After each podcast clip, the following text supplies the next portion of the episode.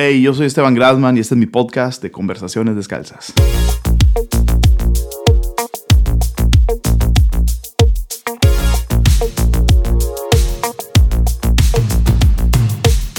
Donde en cada episodio me doy la tarea de desmenuzar la mente de una persona que admiro. Hablamos temas que abarcan desde iglesia y teología hasta series de televisión, apps, filosofías de vida y anécdotas. Son las conversaciones detrás de escenas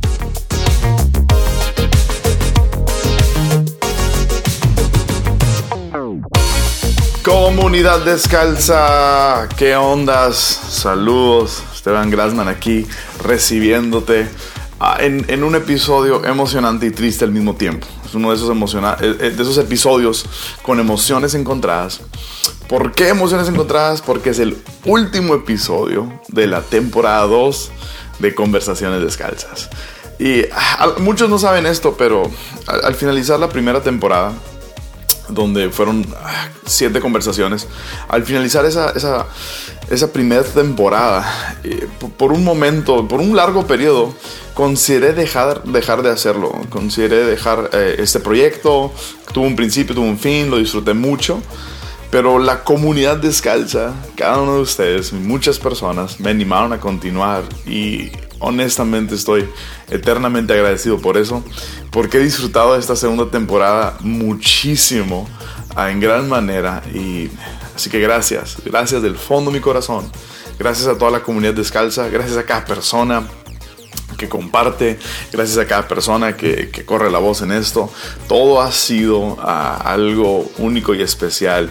Y gracias por hacer esta temporada una temporada única eh, para conversaciones descalzas.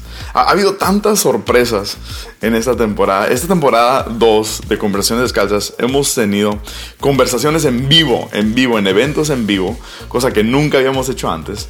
Tengo conversaciones con dos personas, con dos de mis héroes, Andrés Speaker y Chris Méndez. Eso fue único. Tuvimos la primera mujer en esta temporada, Arlene, que estuvo, wow, genial. Si no has escuchado ese episodio con Arlene, ponle pausa, regresa a escuchar ese episodio y luego vienes a escuchar este. Ah, y luego también en esta temporada lanzamos el segmento de pláticas, en donde eran ah, pláticas más cortas, teniendo la idea de que conversaciones son más largas y pláticas son más cortas y pudimos eh, abrir toda otra esfera y todo otro ámbito, todo otro espacio para compartir. Ha habido tantas, tantas, tantas cosas.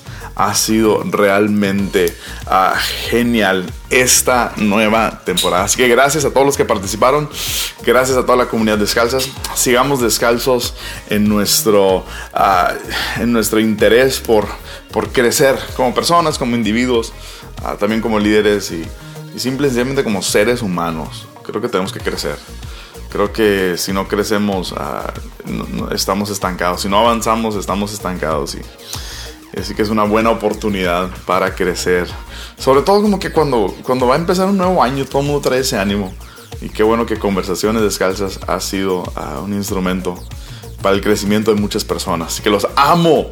Un par de cosas. Antes, un par de cosas. Lo primero que quiero decirles es que este episodio es patrocinado por Legacy Labs. Así es, Legacy Labs es una línea de ropa con un concepto único. Yo tengo varias prendas de Legacy Labs, desde chamarras, camisas, etc, etc. Y la temporada 1, Season 1, It is Finished de Legacy Labs está ahora disponible a la venta por medio de su tienda en línea. Entonces, ah, en toda la descripción de este, en la descripción de este episodio van a venir los links para Legacy Labs para que puedas entrar y ver. Hay, ropa de, hombre, de mujer, hay chamarras, hay, hay diferentes cosas. Es un increíble regalo muy único y muy especial que puedes regalar ahora en estas fechas navideñas. Y hay un código de promoción para toda la comunidad descalza. Así que en el código de promoción es conversaciones descalzas, así todo pegado. Y vas a recibir un 15% de descuento en toda la tienda. Así es, no hay sección de clearance, esto es para toda la tienda, para toda la comunidad descalza. Así que aprovecha eso entre Legacy Labs, chécalo, es genial la ropa, no te vas a arrepentir, la calidad está buenísima, la gorra es mi gorra favorita, la uso casi todos los días, la gorra de Legacy, cómprate una negra y una blanca, ah, aquí las tengo en mi oficina, las estoy viendo en este momento, no te vas a arrepentir. Ah, otra cosa quería mencionar, es que me, encantaría que, que te tomaras el tiempo dos, tres minutos para darnos un rating ah, dentro de iTunes. ITunes te permite la, opción de calificar este podcast eh, desde una estrella hasta cinco estrellas y, y ojalá y pudiera ser honesto. Ah, y si es una estrella está bien, lo recibo, lo recibo, no me duele. Ah, pero si son cinco estrellas, dale las cinco estrellas y ponle ahí un comentario. Eso nos ayuda mucho en iTunes para que más personas puedan ir conociendo de este podcast y que pueda ser accesible a más personas. Así que entra a iTunes y califica, dale un rating a Conversaciones Descalzas. Lo apreciaría muchísimo, muchísimo. La temporada 3 viene hasta el 2019 próximamente le estaremos dando la fecha. Y la temporada 3 va a tener igual un giro diferente. Vamos a seguir con segmentos. Y estoy seguro que vamos a tener igual conversaciones en vivo y más mujeres en la, conversación. Pero algo que quiero hacer en la temporada 3 es agarrar otro giro en el sentido de abrir más el espectro de personas con las que platico. hasta, el, hasta el día de hoy han sido conversaciones solamente con personas que, admiro y que, y que busco y que quiero imitar, etc.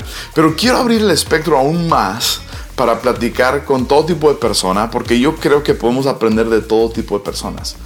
Y sobre todo las personas que más nos retan generalmente son las personas que no piensan como uno mismo piensa. Entonces, e-, eso es una, una nueva dirección que quiero tomar para la próxima temporada es tener personas que a lo mejor no compartimos el, mismo punto de vista, a lo mejor no compartimos el mismo estilo de liderazgo, el mismo estilo de percepción del mundo, a lo mejor no haríamos las mismas cosas, pero estoy seguro que hay algo que podamos aprender. Y si este, este podcast se trata de conocer las mentes, de, los invitados.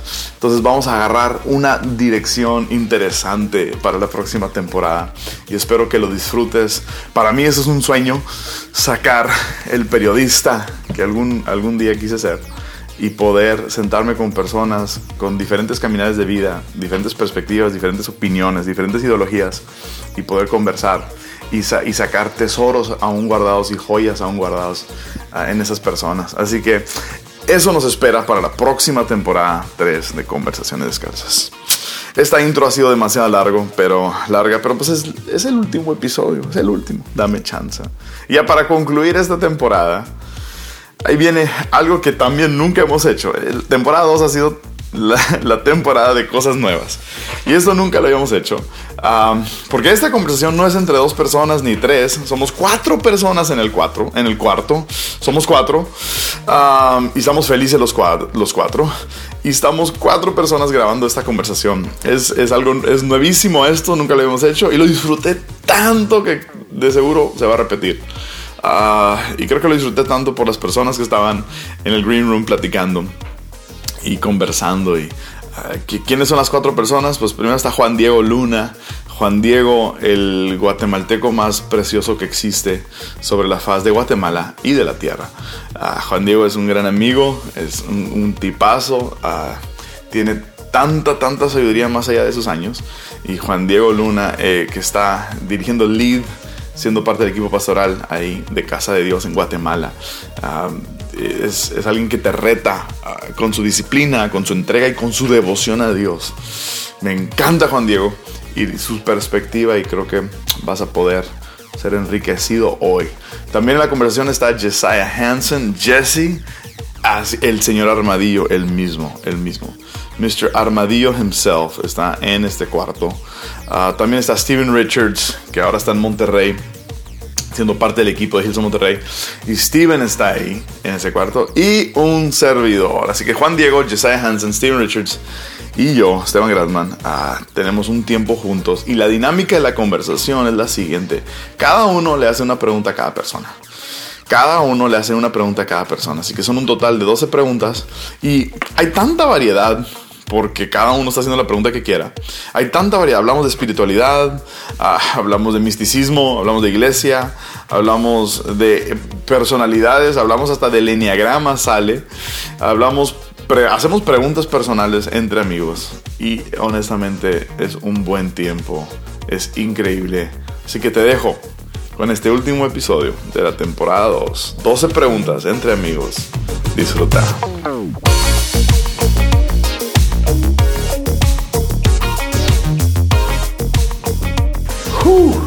Conversaciones Descalzas, edición.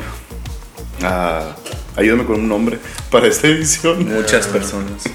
Felices los cuatro. Felices los cuatro. Sí, ese va, ese va. Ese va muy bien. Sí. Agrandamos el, cua- el cuarto. Somos cuatro. Somos cuatro. Son cuatro. Yes. Entonces en el cuarto estamos ah, yo, Esteban, Sí, Jesse. a.k.a. el armadillo. Soy yo, Juan Diego. Y yo, Steven Richards.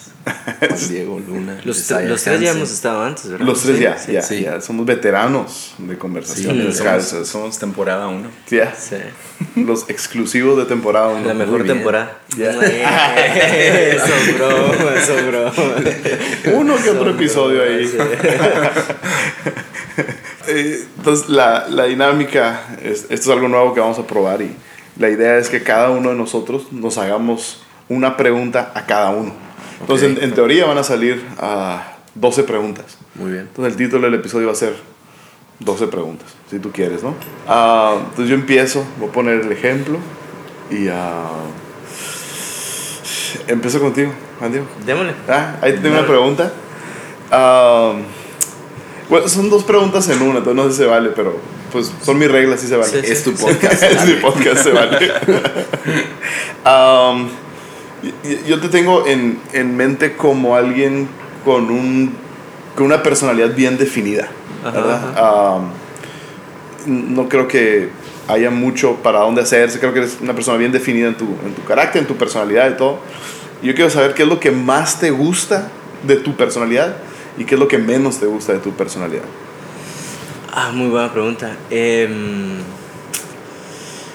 yo, yo tal vez podría decir que una de mis fortalezas es que me obligo a, y tal vez va con la constancia. Ah, Es decir, eh, desde entrenamiento a- hasta un montón de áreas de mi vida, hay, hay veces que no quiero hacer muchas cosas, pero creo que me obligo a. Es decir, em, me obligo a entrenar, me obligo a leer, me obligo eh, incluso a obedecer muchas veces. Creo Wow. yo que, que resaltaría eso de mi personalidad o carácter. Eh, pues siempre fuiste así, o sea, siempre traías ese chip de... No sé, fíjate que tengo muy mala memoria. Entonces yo me recuerdo que tal vez en los últimos años de colegio sí, sí le entré muy, muy duro a estudios. Ok. Sí, mi esposa me molesta que encontró unas notas mías como de tercero primaria. No. Así como saqué treinta y pico en Yeah. ciencias sociales sobre 100, o sea, se ríe. Eh, entonces no creo que, haya sido, ajá, no Yeah. creo que siempre. Pero sí, mis últimos años de secundaria, eh, bastante constante en eso. Empecé deporte también, golf ahí, bastante constante en eso. Eh, y un montón. Y tal vez, tal vez con las que más batallo, eh, no sé si es personalidad o algo así, pero soy muy, muy olvidadizo. O sea, hay veces que te estoy escuchando toda tu historia y puede ser que ya me hayas contado dos veces la misma historia y, solo se me va a olvidar. No sé por qué, pero se me va a olvidar. O sea, batallo mucho con eso. Wow. Sí, Se te olvidan los nombres así rápido. o- sí. sí. O sea, me lo presentaste y, y ya volteé y ¿cómo se llamaba? Entonces vuelvo a preguntar. Me pasa, me pasa muy seguido, entonces tengo que relacionarlo con más de algo, pero... Ah, está Sí, bueno. sí. Está bueno. Súper. ¿Con eso? Alright, alright, Está bien. Si alguien quiere intersectar, tiene, quiere meterse en medio de una pregunta y. A ver, yo, yo Expandir. Más, yo más me quedé con la curiosidad que dijiste que como, como en secundaria entró el, el switch de como de disciplina podrá ser o, o autodisciplina, todo eso. O sea, ¿hubo algún suceso que recuerdas eh, que tuvo que ver con, con ese como despertar de, de, de toma de decisiones fuertes? Ah. o- Ah, bueno. Ah, puede ser dos. Hace poco me puse, me puse a pensar en eso y puede ser el hecho de que mi hermano haya entrado a la, a la universidad Mm, y entonces obviamente lo empecé a ver menos. Puede ser que. Eh, allí haya sido algo que yo como que, me, o sea, ya estaba más solo o, o me, me tuve Sí. que encontrar a, a mí. No Ah, sé, ah. puede ser eso, puede ser Te que eso haya hijo- bastante. Y Sí. puede ser que haya empezado un deporte ya formal. ok. Entonces la disciplina Ah. del deporte puede ser que, que esas dos cosas pasaron en esa etapa, entonces... ¿Eres competitivo? Eh, Sí. mucho, mucho. Bien competitivo. No, es que si hay, si hay una. Si hubiera una cosa que yo le pudiera agregar a mi vida, fuera disciplina. ¿Sabes cómo? Sí. O sea, si pudiera agarrar algo y agregarlo a mi vida, sería ser más disciplinado, pues. Entonces. Digo, eso siempre se, se me hace, se me hace bien, bien padre de ti. Lo, lo he Pero, pero yo creo que, que en muchas áreas soy disciplinado, ¿no? Como el podcast. Pues ya, ya va muy constante, ¿no? Yo creo, fíjate. Dime Re más. bien. Dime más. No, pero honestamente tú ves, digo, si pudiera agregar, porque estaba pensando esto, si, si pudiera agregar, eh, ¿cuál hábito quisiera abrazar? Si fuera el, el de, el de ejercicio, el de lectura, el de comer bien, si de la noche a la mañana un hábito se me pegara por inercia, lo tuviera para toda la vida, este, yo creo que quisiera disciplina, ¿no? Ah, no solo un hábito, sino disciplina en sí, en la vida. ¿no? Sí. Ah, yo creo que todos fuéramos mejores. Sí. I guess. ¿Cu- ¿Cuál ha sido la, la disciplina más reciente que, Que- has adaptado o adoptado? Sí. La más reciente.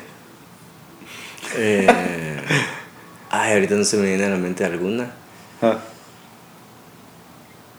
Sí, no, no, no, No. no. Perdón, Jesse. Mala respuesta. Mala respuesta. Es que no te tocaba preguntar. Sí. Sí, Por eso no. No, Ay, súper. Sigo contigo, Jesse. Um. ¿Por qué te identificas tanto con el término místico? Uf. Ah, entonces, ah, similar a Juan Diego, ah, me, obses- siempre he estado medio obsesionado con estudiar. Ah, Como realmente estudiar es como un hobby, como aprender algo nuevo. Entonces, autodidacta. Sí, y, y creo que eso viene de, de- de estar estudiando en casa, o sea, se, se desarrolló esa, esa habilidad de... Pues mi mamá no, no- nu- nunca fue, ella diría no es muy buena con matemáticas, entonces tuve que aprender yo solo y no soy muy bueno. Ahorita que dijiste 12, tuve que darle como tres vueltas en mi cabeza. ¿Tres por cuatro? Ah, sí, porque estaba pensando 4 por 4 pero, pero entonces esa, ese lado autodidacta Ya. ah, me llevó mucho a, a estudiar, pero crecí pentecostal Uh, al 100, entonces ah, yo tuve esas experiencias. ah, pero pentecostal, eh, pentecostal del mover, no sí, sí, de... el, el mover no santidad. No, ah, sí, un poco. ¿Eh? Sí, sí. Holiness. eh, sí. Ah. Ah, más por la, la cobertura sobre de, de mi papá y todo. Ok. Y, ah, pero por estudiar me fui pues con los libros que había y ah, eran pues, pues, tipo John Piper, ah, diferentes, o sea, uno de mis favoritos ah, era J.D. Greer. Ya. Ah, Ok. su- su- tiene dos, tres libros, pero más sus predicaciones y, y ah, varios de la, de- del lado reformado. Mm, Pero al obsesionarme con eso, perdí mucho de lo pentecostal. mm. Y me acuerdo un día... Te después- metiste más en tu cabeza. Sí, me perdí más en la cabeza Yeah. y ah, entonces esta es mi historia, no es por criticar nada a John Piper ni nada, pero ah, ni, a la- ni a los reformados, sino me perdí en mi cabeza y me acuerdo después de una predicación salí como triste Ah, de la predicación y literal cerré los ojos y tuve una experiencia pues, mística, o sea, de- sentí como que el Espíritu Santo estaba atrás de mí con los brazos como, como, como preguntándome, Ah. como ¿y yo qué? ah. Y ese día en adelante, es- esto fue hace tres años creo, Oh, ok. ah, Entonces, Eh. después de una predicación que tú diste, ¿fue eso? no, fue una Ok, predicación sí. que escuché. Ah, ok.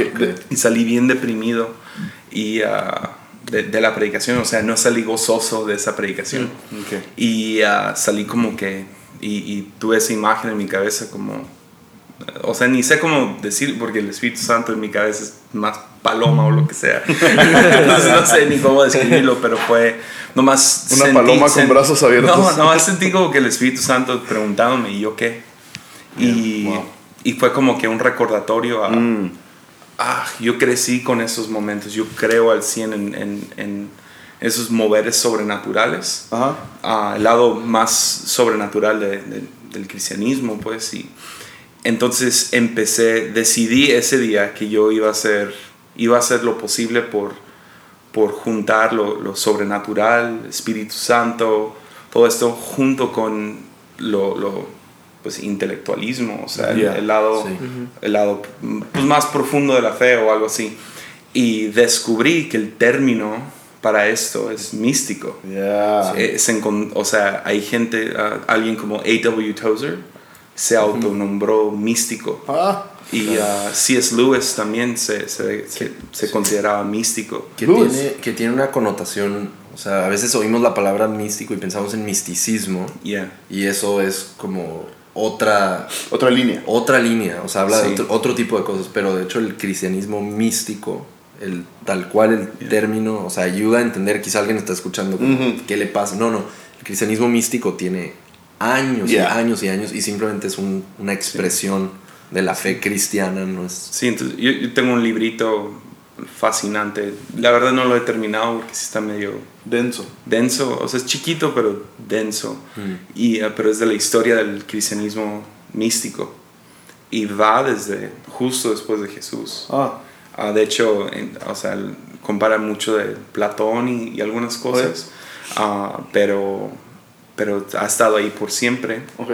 Durante el cristianismo, pues, este, este como que lado y encuentras diferentes personas como Francis de Assisi y, y Teresa de Ávila y Mm. Juan de la Cruz y, y pues más recientes C.S. Lewis y A.W. Tozer y ah, entonces me identifiqué con eso son, son gente preparada estudiada pero al mismo tiempo celosos acerca de un mover de Dios Ya. entonces la palabra místico realmente se, o sea, la definición es alguien que ha tenido un encuentro Hmm. con Dios. Mm. Entonces algo cara a cara que no puedes negar. Mm.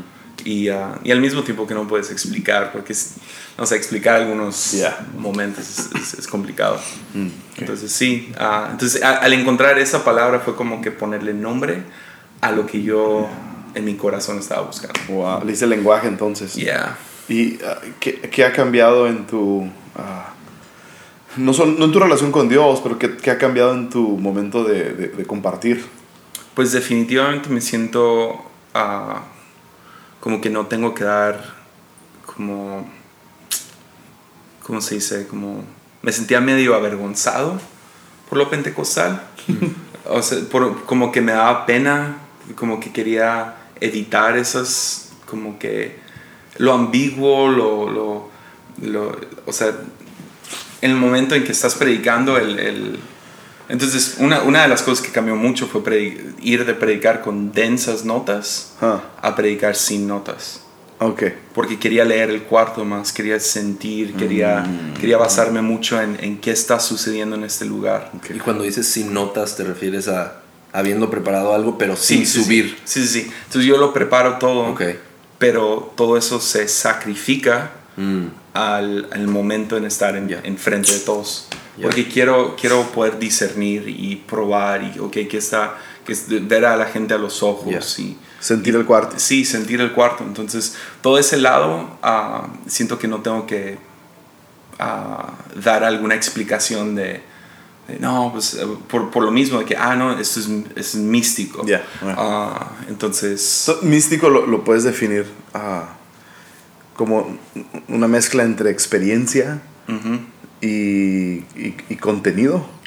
sí, pues para mí es, ok, tuve la experiencia Ajá. y quiero poder no nomás basarme en la experiencia, quiero también poder llenar mi, quiero llenar mi cabeza y mi corazón, si se entiende. That's Sí. Yeah. Entonces quiero los dos lados. Quiero, Ah, sí. quiero, quiero graves y agudos. Mm. Sí. Y entonces, y que los dos suenen. Oh, esa conexión, digo, la conexión cabeza y corazón. Yeah. ¿Y cuál crees que va primero? ¿Qué, qué informa qué? Para mí, corazón. Corazón Ex- informa cabeza. Sí. Y, ah, pero cabeza como que pone esos fundamentos. Wow. Entonces tú pero- lees la Biblia y ¿qué guía tu interpretación de la Biblia? ¿Experiencia? Pues, O- pues todos leemos la Biblia con algún lente. Ajá. O sea, todos de cultura, Ajá. lenguaje, Sí. ah, Edad. edad, cuánto tiempo llevas de cristiano, todas esas cosas entran. Entonces, creo que experiencias definitivamente ah, ponen esos lentes mientras lees la Biblia, el conocimiento, cultura, lenguaje, todo eso. Tradición. Entonces, por eso, este año decidí leer menos Biblia y leer más libros, Ah, porque quería mejorar mis lentes. ok. Ok, ¿cómo, cómo veo ciertos libros? ¿Cómo veo... ah, ¿Cómo puedo ver de diferentes perspectivas, Mm. diferentes historias? Entonces, no estoy diciendo... Yo todavía leo la Biblia cada día, pero no como, no como antes. Ok. Antes, o sea, eran mínimo tres capítulos al día, más un salmo, más... o sea, Proverbio. mi, mi onda. Y este año decidí bajarle mucho. Hay días que leo un solo versículo, pero estoy leyendo muchos libros pues, de teología. Ya. Y eso definitivamente me ayudó. Que a diferencia hace dos años, la- en el primer podcast que, que Ajá. Ahí dije que no leía Libros. y fue, el- fue la crítica más de las más fuertes que he recibido. o sea, durísimo. Yo, Por no leer libros. por no leer libros. Ya. Bueno, ahora te van a empezar a criticar porque, Porque dices no lees la menos. Pero sí la leo, sí la leo. cada día. Armadillo. No, Sí la algo, leo que decías, algo que decías de la cabeza y el corazón, lo escuché de esta manera. Robert Ferguson lo decía así, decía que las estructuras y lo que ponemos, eh, sea, sea mental o a la hora de planear hasta un, un servicio, ¿no? Un- en- en- Práctico. en lo práctico. Decía que estructuras son como, como edificios y él da un ejemplo de en, en- Nueva York, caminas entre las calles y, y pasa el viento fuertísimo entre, entre las calles y las cuadras, porque lo que hacen los edificios es que enfocan el viento. Oh, wow. Y decía, él decía estructuras y, y principios eh, levantan es- estructuras en nuestra cabeza Wow. pero luego el, eh, eh, el espíritu viene y sopla en eso, el corazón, Yeah. y, y se enfocan, las estructuras no, no detienen al espíritu, Mm. porque hay muchos que dicen, ¿por qué?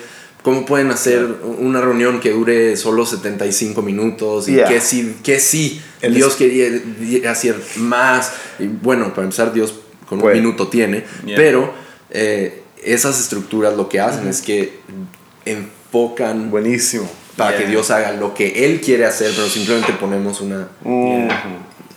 Entonces, también yendo con eso, uno levantar estructuras, pero el otro lado es deconstruir. Eh, quitar estructuras que están ahí porque... que estaban bloqueando el viento. Exacto, o, o- o cosas que, que estorbaban en, en- Como eso mismo, había, había, yo estaba buscando cómo llenar mi cabeza tanto que me perdí de, de la experiencia. o Wow, el- el- yeah. O sea, de, Sí. de algunas raíces que ahí tenía que pues el Espíritu Santo todavía quería eso. Yeah. Entonces, ah, el, el, el ahora tumbar algunas estructuras que estorbaban, ah, el desaprender algunas cosas que, ah, yo si- siempre he visto este versículo así, y ahora desaprender eso y reaprender de otra manera. Uf, Ah. O sea, eso, eso sí, sí está- Doloroso. sí. Yeah. Y da miedo porque uno pone mucha fe en, Ujú. sus, en Yeah. sus estructuras y en su cultura y en lo que aprendí. Y ah, Es, es, es abrazar ah, Yeah. incertidumbre y es Ajá. abrazar duda y Sí, es... es poner tu fe, es que a veces ponemos nuestra fe en nuestra fe, ¿no? Ah, Creo que tu yeah. papá, Juan Diego, enseña eso, ¿no? Sí, sí.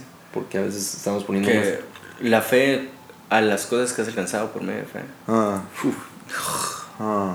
Sí, que, que tuviste fe en un inicio y, Ajá, y ajá. fe consiguió ciertos resultados increíbles dados por Dios, pero luego cambias tu fe a esas cosas. Wow. Eso está increíble. A lo que obtuviste. Sí, Pones ahora tu fe en lo que en el obtuviste. milagro ya sucedido en vez de que tu fe se mantenga. Come Wow, on. Eso está increíble. Y es por lo que por lo que te entiendo es tal vez eh, eh, esto místico y tal vez ya una forma en que predicas es como que estuviera más vivo, ¿no? O sea, es como, Ah. como que si fuera una conversación más con, la, con, con el auditorium, que es solo tu es- estructura. sí, pues, o sea, por un lado, había, había como que un deseo de informar. Ajá, ajá. informar y dar esa información y todo, todo la- el lado de que ah, el, el Evangelio no necesita emociones y no necesita nada más que solo ser predicada. Pero ese término es, es bastante, ah, ¿Rígido? sí, rígido, es, es- o sea, sí está, está complicado. Entonces, ah, prefiero ah, sí, no sé, o sea, fue, fue darle vida, de cierta manera. Entonces, ok, el, el pararme enfrente de gente y ahora no tengo nada en qué caer, o sea, esas notas no están ahí. Yo tengo que basarme en lo que estudié durante la semana y lo que tengo en...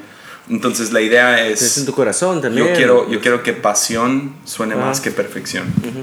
Entonces me enfocaba mucho en dar la información, pero ahora quiero provocar. Wow. Entonces todo es, quiero provocarte a hacer algo. Quiero que salgas de aquí queriendo, Ya.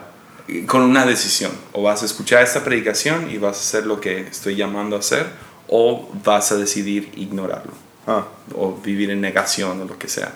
Pero Wow. y a lo mejor es más ah, por, por mi llamado específico o lo que sea, pero definitivamente cambié en, en, en el approach, el, Yeah. no sé, el- al acercarme a un... Sí, shashuwe. Al preparar una predicación, básicamente, la idea sería, quiero provocar, ah, quiero, quiero leer el cuarto, Oh, man. quiero, quiero sentir qué es lo que Dios está haciendo. Qué, vulner digo, qué vulnerable, qué riesgoso. Ya. Yeah, qué riesgoso. Pero lo, no, lo no, haría- en- lo harías si en- predicas, lo harías de esa manera si predicaras cada semana a la misma audiencia. Sí. Sí, o sea, todavía predico en mi iglesia local. Ya sé, ya sé.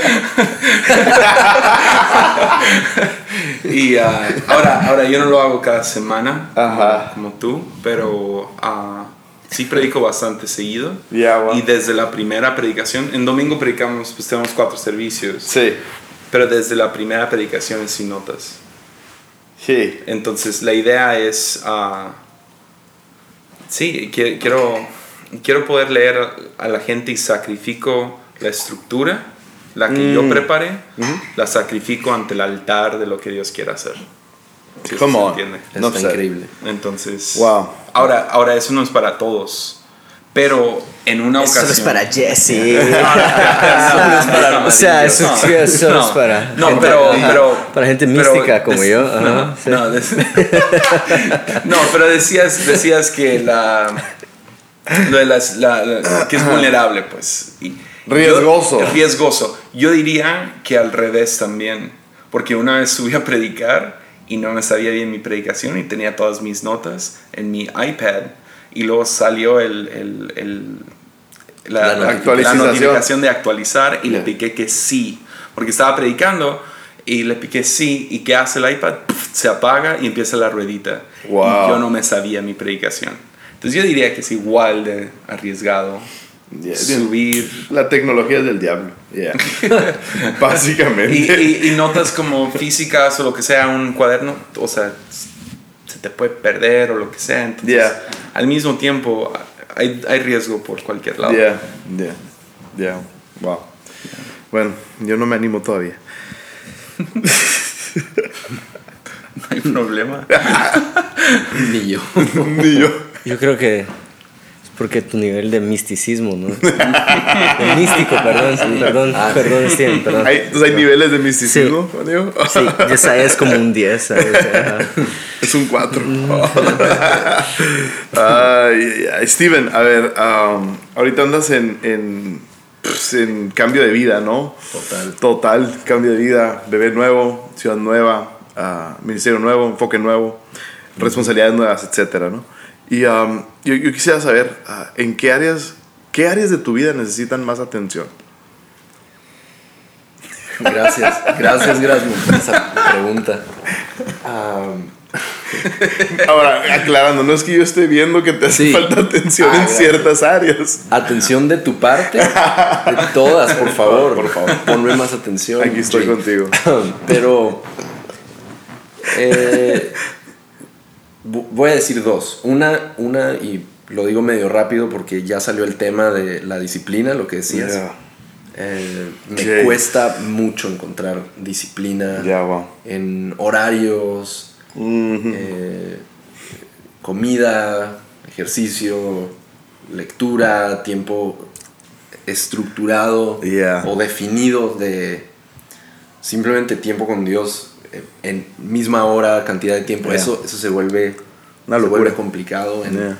en- aún en matrimonio, encontrar como que los tiempos para estar nomás yo y yo, salir una tarde, todo eso. El, el ser estructurado y disciplinado definitivamente es algo que, que tengo que crecer. No. Al mismo tiempo veo gracia de Dios porque Mm. eh, cosas siguen floreciendo y creciendo en Ya. medio de eh, poniendo un pie frente al otro sin saber los siguientes 10 pasos y hay una belleza en Yes. eso. Entonces simplemente quiero eh, crecer en la disciplina sin perder, sin perderme Mm. del- de, la espontaneidad. Yes. Otra vez poner la estructura para que el viento sople. Y, Para que el viento y, sople. ah, e- ese es un lado. Y, y otra, otra área que, que siento que me gustaría crecer más o ponerle atención es en, en disfrutar el presente. Y en estar presente. Oh, man. Estar en el momento, en el cuarto, no pensando en, Mm. en el siguiente compromiso, el siguiente eh, tiempo, la siguiente conversación. sí, ah, Escuché a, a Oh, yes. Jake Hamilton Ok. el de Jesus Culture dio una predicación en Guadalajara y habló acerca del ego ok. y cómo el ego siempre nos hace tratar de arreglar el pasado o nos, hace, o nos hace vivir en el futuro. Uf. Total. O sea, te acaba de decir. Wow. o sea, de una forma muy, muy. soberbio. me encantó porque me, o sea, me trajo tanta convicción. Ok. Qué gacho Sí, es. sí, es son broma, es son broma. Te acaba de decir el, que. El místico me acaba de decir. Sí. eso. No, no manches. Te acaba de decir. Wow. No, totalmente, porque eh, Wow. el presente, bueno, el futuro lo puedes idealizar, ¿no? O, o- o te preocupa o te emociona, Sí.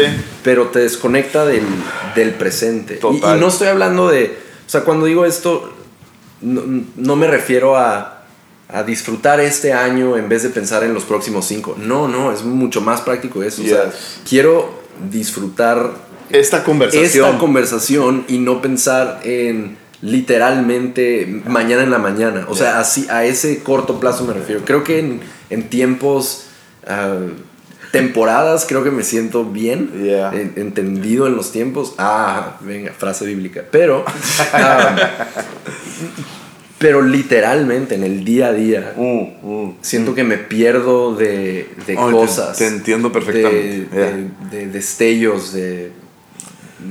De, de- de- de una comida, o sea, yo, yo, yo- yo te entiendo perfectamente. Mi personalidad es, es igual, es en el sentido de que siempre hay algo mejor que viene. Mm. Um, y mi, aún, aún el pensar en lo que viene hace que mi energía se vaya hacia allá y le doy mitad de mi energía Sí. a lo que tengo justo enfrente. Qué egoísta eres. Y qué egoísta soy. Pero es- es- Pero ese es, ese es el, el- el- el- la, Sí. no es la maldición, pues, pero es, es una, es una carga que lleva un visionario, ¿no? Y, um, y, y- y aprender a navegar esa tensión. Sí, Yeah, estar en el presente. yeah. Be present. Sí, señor. Esa fue la palabra que me- a mí me dio el Señor en enero de 2018. Disfruta esto ahora. Ya no estés viendo hacia lo que viene, disfruta esto ahora. Y, ah, y es eso. Es, es, Es todo lo que tenemos, el presente. It's all nada, nada más tenemos garantizado. Es, es un regalo constante, renovable, pero siempre aquí es, es lo que Dios nos da. Yeah. Y, y- y el, el riesgo es que luego, ah, luego pasa el tiempo y volteas hacia atrás y dices, ojalá hubiera disfrutado más aquel tiempo que fue increíble. Ah, Ojalá y lo hubiera disfrutado más, ojalá hubiera pasado. No sé, ah, creo, que, creo que nos damos cuenta de lo, in- de lo increíble que temporada que estamos viviendo Sí. ya después de que pasó. ¿verdad? Y preocuparse por adelantado, alguien, alguien me lo dijo hace poco y me, ah, me tiró al piso casi casi. literalmente me dijo, no, no tienes la gracia para resolver el problema de mañana. Mm, Tienes gracia para resolver Wow. el problema de hoy. Pues, pues Jesús mismo nos quita el permiso de preocuparnos acerca de mañana. Literalmente. No tienes permiso. Solo te puedes preocupar por hoy. Es ilegal. Es, es- Pan diario. o sea. Pan diario. Maná, el ya. maná. Sí. No hay oración para el pan futuro.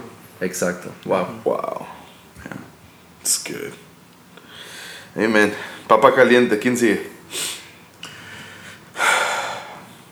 ¿Quién la toma? Yo a Steven, Go. Sigamos. cuéntanos un poco. Súper ambiguo. De ti. no, no, no. O sea, yo... ¿Qué tan difícil fue dejar a un corazón por entrar a esta nueva etapa con Gilson? ¿Y cómo, cómo estuvo? Y, o sea, yo, yo o sea, ya. Sé qué tan difícil es. Quiero, quiero... Ok. Quiero que lo verbalices. Yeah, por favor. Sí. Mo- No sé si se salen dos en una porque mi pregunta va muy por ahí también. Para hacerla de una vez. Pues si Pues, em- empiezo y, Dale, dale, dale. y la, Dale. Eh, Dale. Te la centró y tú metes Sí, el gol. sí, sí. Ok, no, no, no sé si empezar por contar como que un, po- un poco de cómo Sí, ha sido mejor o, cómo o- pasó o- o qué tan difícil. Ya, perdón, mi es- pregunta no, no. fue muy bien estructurada. No, pero- está bien. Em, mira, en el, en el, para responder de entrada qué tan difícil eh, fue dejar un corazón, eh, siendo brutalmente honesto, ese, esa parte no ha sido algo que yo consideraría difícil. Mm. Ah, suena raro, suena eh, des- desprendido, suena... Detached. Exacto. ¿Cómo, cómo era que se llamaban ellos? ¿Un cor- ¿Qué? Ah. Ah, no, déjame, déjame explicarlo. Y, y yo sé que empiezo por la declaración confusa y, déjame volver, volver a eso. Es Dale, como dale. poner un punto raro, pero déjame dibujar un círculo y volver a llegar a ese lugar y espero Wow. eh, se entienda. Lluvia y yo, eh, de- desde hace años, estoy hablando siete años, Wow. El eh, número antes, perfecto. Antes de casarnos, Yeah. Llegamos a, a mencionar eh, el futuro que, que podría un día venir eh, y, y siempre era hacer iglesia local, y ahí iglesia, iglesia. Y donde, pues en ese tiempo era, nos íbamos a casar y estar en Juárez y todo, pero siempre había el, y, y que si un día hubiera algo más, de otro, otro lado. Mm. Y si llegaba a salir a tema, decíamos Monterrey. Y, Mm. y creo que con ustedes lo, lo llegué a platicar, quizá no hace siete, pero quizás sí hace cuatro o cinco años. Yeah. De, hay algo, me gusta esa ciudad, no sé. Y así empezó como un me gusta. Yeah. Pero- yo, yo me, yo me acuerdo que usaba la palabra. eh, hay, hay un atractivo. Hay un atractivo. Sí, Ya, al- y hay algo que me llama. exacto. Ajá. Había, había algo de, de años atrás. Ah, Entonces cuando, para no hacer tan larga la historia, cuando Dios, honestamente Dios, traza y cruza en nuestro camino con, con Chris y, y Lucy, y los empezamos a conocer y eh, se, empiezan, se empieza a dar una amistad Mm. y ah, unas conversaciones y hay una conversación donde Dios literalmente prepara la escena donde yo nosotros en medio de eh, estando a full Ah. en eh, un corazón soñando con la casa, con Juárez, con todo lo que teníamos por delante. Al mismo tiempo era el tiempo donde nos habían dicho que no podíamos tener hijos. Yeah. Era, una, era una temporada muy densa de propósito y al mismo tiempo resistencia o como lo quieras ver. Y en medio de eso es que, que se prepara la mesa para tener una conversación Mm. inesperada en la que mm, solo puedo decirlo así, Dios lo preparó el momento y eh, nace esta idea eh, de que si Mm. esto estuviera en el futuro, ¿no? Y Chris hablando con nosotros, nosotros hablando con Chris, algo que para nosotros fue, no sé, sorpresivo y Mm. no, no sabemos ni cómo no sabíamos ni qué hacer después de ser. Era, era, pero algo, había, algo pasó en nuestros corazones en ese tiempo que, que explicaba años atrás. Wow. Por, por años habíamos sentido cosas que no sabíamos explicar Y resonó mucho. y ese momento le, le dio palabras Mm. a cosas que veníamos sintiendo mucho tiempo, pero, pero, ahora voy a decir algo que parece contradictorio. N- No pensábamos todo el tiempo en irnos, en hacer algo en otro lado. No, no, no lo pensábamos todo el tiempo. Venía en momentos, estaba ahí, pero estaba en el, eh, como en la repisa. mm. Eh, De repente platicamos y se volvía la repisa. Entonces nos- nosotros estábamos trabajando, trabajando, trabajando, trabajando. Casa, edificando algo que teníamos frente a nosotros, la- con gente que amábamos en Juárez, levantando equipo, escribiendo canciones, lo que pudiéramos hacer, lo estábamos haciendo 24/7. Y es en medio de eso que, que llega este momento divino y, y, des- y algo en nuestro corazón del día uno dijo sí. Wow. Y fueron dos años y medio de esa conversación ahora.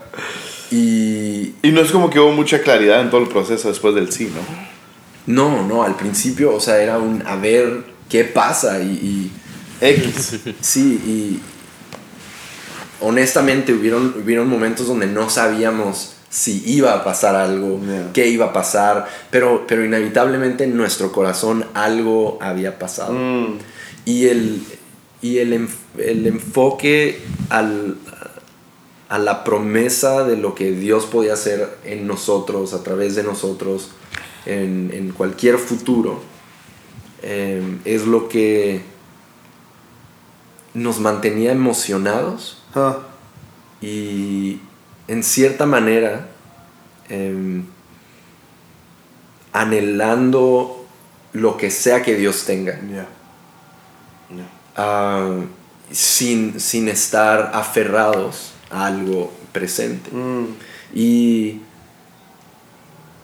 la gente que teníamos cerca en Juárez, en un corazón muy en especial, eh, Kim y Jaguar, hacían, hacían fácil poder soñar o poder creer que todo esto nuevo era de Dios Wow. porque veíamos levantándose un liderazgo tan auténtico, tan genuino, eh, talentos tan fuertes, tan- una unción palpable. Entonces era, hacían fácil soñar sabiendo que, o sea, la casa está bien. Ahora, eh, yo ya había, había hablado con mi papá. Extrañamente, un mes antes de la conversación crucial que tuvimos con Chris, un mes antes yo había por primera vez hablado con mi papá de Monterrey. Wow. Un mes antes, por primera vez dije, ¿sabes qué? Ya esto está muy fuerte en el corazón, no, no, me, lo, Wow. no me sacudo la idea. Ah, Es como que me empezó gustando, me empezó llamando y ya es algo que me estaba molestando. Entonces, eh, le, literalmente en un desayuno le digo, ¿sabes qué? Eh, está Monterrey en el corazón, no sé cómo, Ah. no sé por qué, no sé qué. Ahorita lo digo y casi me dan escalofríos, pero literalmente un mes antes le digo, está Monterrey en el corazón, no sé por qué, no sé cómo. Y él me dice, bueno, genial, no sé, pues oremos en esa dirección y no sé si se trate de que ustedes vayan o, o abran olivo o, o algo de un corazón o algo propio, otra cosa, no sé. Él dijo esas palabras. wow. Dice, Wow. no sé, no sé, pero, pero voy a ayudarte a orar en esa dirección. Wow. Un mes después sale esto, hablamos y Chris y nosotros, hay, hay ese momento de Dios Ah, en el que, y, y empieza el proceso de nosotros entender, ¿sabes qué? Eh, es, es de dejar esto. Ha- Hay un momento, y, y para ya no hablar tanto, em, mm, cuando Eliseo está eh, trabajando, mm. está arando, ¿no? Arando. arando como que muy intenso. 12 yuntas, nadie entendemos eso, pero eso. Ya. Y llega el llamado y él va y dice que va y se despide De su casa. De su casa. y dice que él, en ese momento él va y quema todo y, y le da de comer a todos. Mm. Y esa historia ha resonado mucho. Es como que si Lluvia y yo pudimos ser una pieza dentro de Olivo Mm. que trabajó Mm. Y llegó un llamado de parte de Dios para hacer algo. eh, nuestra, nuestra labor era honrar. Porque hay quienes me dicen, ¿por qué deshonras a tu padre al irte de casa? Y, Oh, wow. y creo que esas personas no saben lo que están diciendo. Claro. eh, para empezar. Y creo que yo honro a mi papá al ser visionario y pionero como él. Yeah. eh, Yeah, wow. Wow. Lo que él ha hecho. Yeah. Eh, él es lo que, eso es lo que él hizo, ser pionero y visionar y arriesgarse y dar paso. Sí. Entonces yo, yo quiero honrarlo de esa manera. Lo que me encanta de tu papá es que para él sería, o sea, es más, es más honra que estés honrando el llamado que Dios ha puesto sobre ti. Eso lo honra a él. Exacto, O sea, él no está buscando una lealtad a él. exacto. O sea, siempre, siempre he admirado eso de tu papá. Ah. Su liderazgo es tan de palma abierta Que, ah, ya. Ah, Sí. buenísimo. Entonces, hoy, hoy día, o sea, no, nos sentimos... a- as- fueron, fueron, de nuevo, ahorita es, es fácil hablarlo porque sí fue un proceso de dos años y medio y Chris fue muy sabio en ese proceso con, con nosotros, nos acompañó en el proceso, pero al mismo tiempo siendo intencional en dejar brechas también de que nosotros llegáramos a conclusiones, a entender lo que significa eh, dejar y sembrar todo esto y al mismo tiempo sembrar nuestras vidas ahora acá. O sea, eh, entendemos nuestro lugar ahora y, y él como eh, nuestro pastor, pastor principal de Hilson en Latinoamérica y nosotros siendo equipo en Sí. Monterrey eh, y, y con otras personas cerca de nosotros, levantar a otros y, y estamos sembrando, nuestras vidas están sembradas en esto. Mm. Eh, wow. siembro, siembro todo lo que soy, mis sueños, los, junto con lluvia sembramos nuestras vidas en, en, en Hillsong, en, en Chris y Lucy, en, creemos, creemos en esto y, Wow. y- y amamos Wow. la visión, la casa y, y- y es un es un regalo de Dios poder estar haciendo eso en Monterrey para ese tiempo. Yeah. Entonces, como fue tanto el tiempo, ya cuando sucedió el cambio en sí, Ujú. ya fue fácil.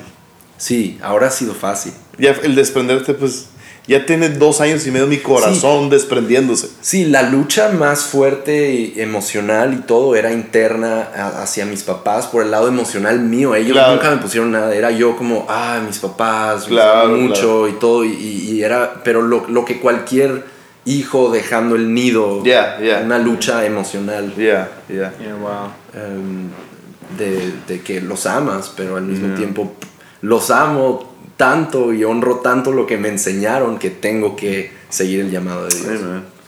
Amen. Amen. Wow. Tú me ibas a preguntar, JD, algo por ahí.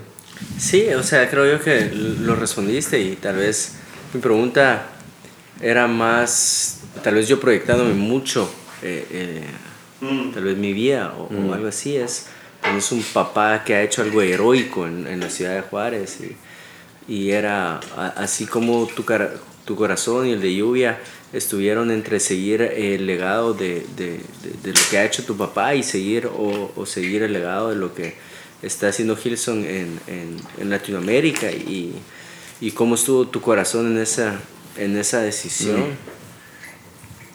Sí, sí, como te digo, el, el, el proceso emocional interno de, de nuevo, no, no, no como externo, como conversaciones con ellos de sí, váyanse, quédense, o no, no, no, no hubo eso. Fue, fue increíble ya que lo hablamos y lo, y lo voy a decir. Ah, pero pero era, era interno, el, el los amo. eh, y, y amo lo que está sucediendo, lo que se ha construido. Pero fue tan fuerte Sí, el sí. momento donde hay esta conversación con Chris y, y- y se, se inicia esta idea. Fue tan fuerte. Podrías decir fuerte místico. No, yo creo que fuera de broma sí. Sí, sí. Fuera de broma sí. Pasó algo en mi corazón. Yo sentí y, y que literalmente como una planta la, la sacas de una tierra y la metes en otra tierra. La injertas. Algo pasó en nuestro corazón que no, no supimos explicar por un tiempo y ahora lo entiendo más, pero solo puede ser Dios. No, no, ninguna emoción eh, sostiene algo así por, por este tiempo y por los procesos que se han pasado en estos dos, tres años casi. Am, tratamos de ser muy, muy honestos, brutalmente honestos, si, si era parte emoción, duda, confusión, no, y, y una y otra vez había confirmaciones de esto no, es, no se nos ocurrió a nosotros, esto es algo que resuena en nuestro corazón. Ah. Y no podíamos ignorar eso. Y con eso en mente, eh, se volvieron, una vez tomando una decisión de, de fe, se fueron dando las siguientes. Y cuando platiqué con mi papá acerca de, de todo esto y por primera vez y lo hablamos y fue, fue increíble porque yo, yo pensé, si hay resistencia, eh, esto se tiene que pausar. Mm. Si hay la más mínima resistencia, esto se pausa. Y luego platicando con Chris, él me dijo que él pensó exactamente lo mismo. Me dijo, cu- cuando dijimos, va, háblenlo y todo, Wow. él me dijo, sí, yo también.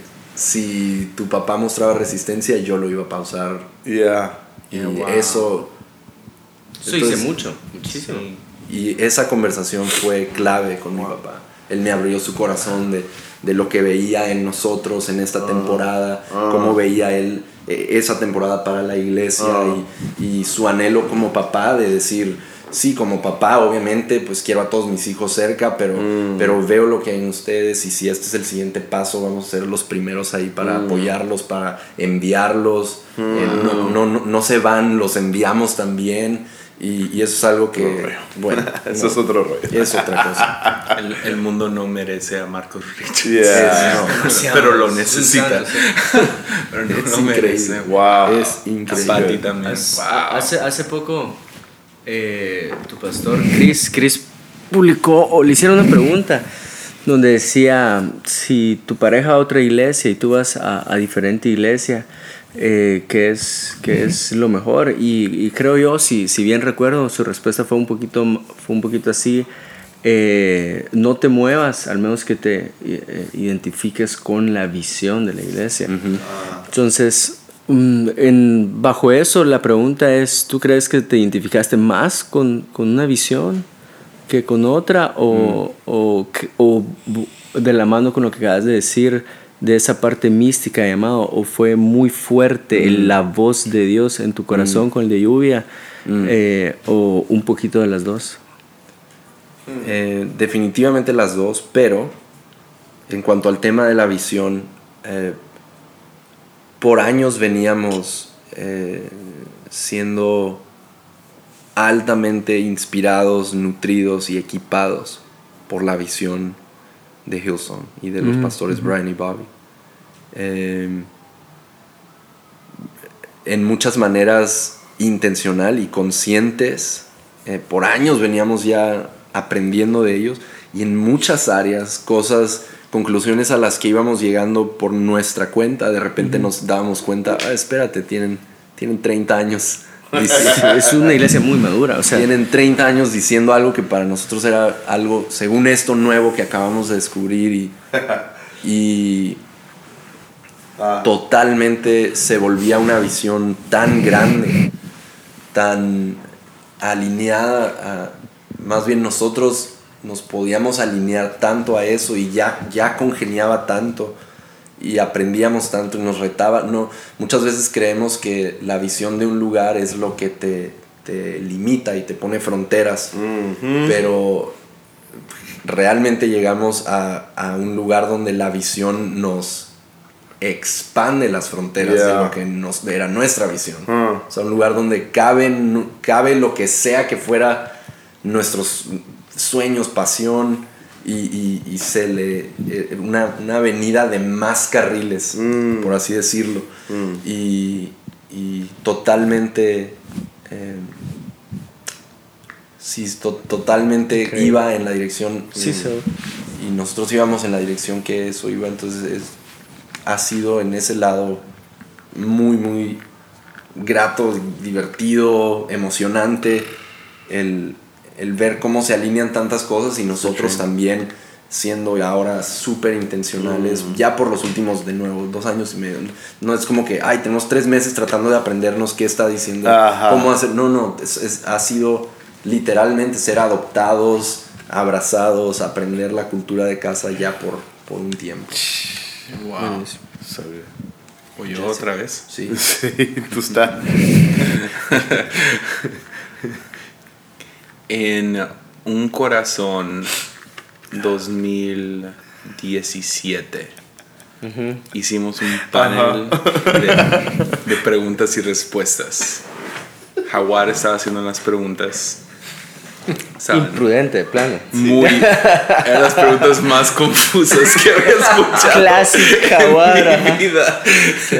Pero él preguntó. No, dijo.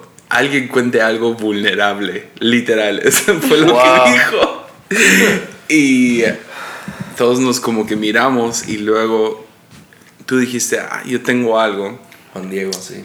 Me recuerdo, fue un silencio. Sí. Y ah, sí, fue, fue un- fue un silencio largo. Yo creo que 15 segundos de nadie tenía nada. Y luego tú dijiste, ah, pues yo tengo algo. Y, ah, y dijiste, creo que, creo que Andrés había predicado acerca de cómo Dios le había pedido, el pastor Andrés Speaker, Dios le había pedido a Kelly, su esposa, y él la rindió durante su, antes de ser novios, y luego Dios se la entregó otra vez. Y luego tú contaste una historia de cómo Dios te pidió a Meli, tu esposa, y tú dijiste no. No.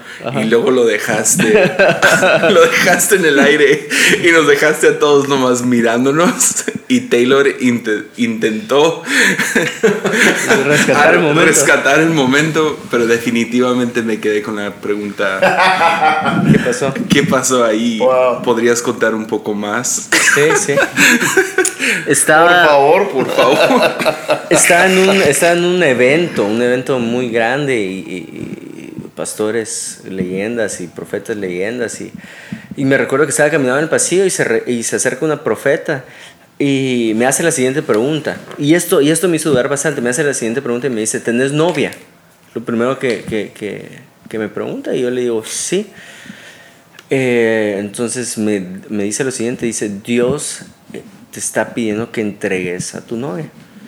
Y iba caminando con mi papá y entonces... eh, ¿Quién era el profeta? ah, era una profeta. Mujer. Sí, mujer, mujer. ¿Tiene hijas? ¿Ah? No me acuerdo el nombre. No, pero, no, no, pero ¿tiene hijas? ¿Ah?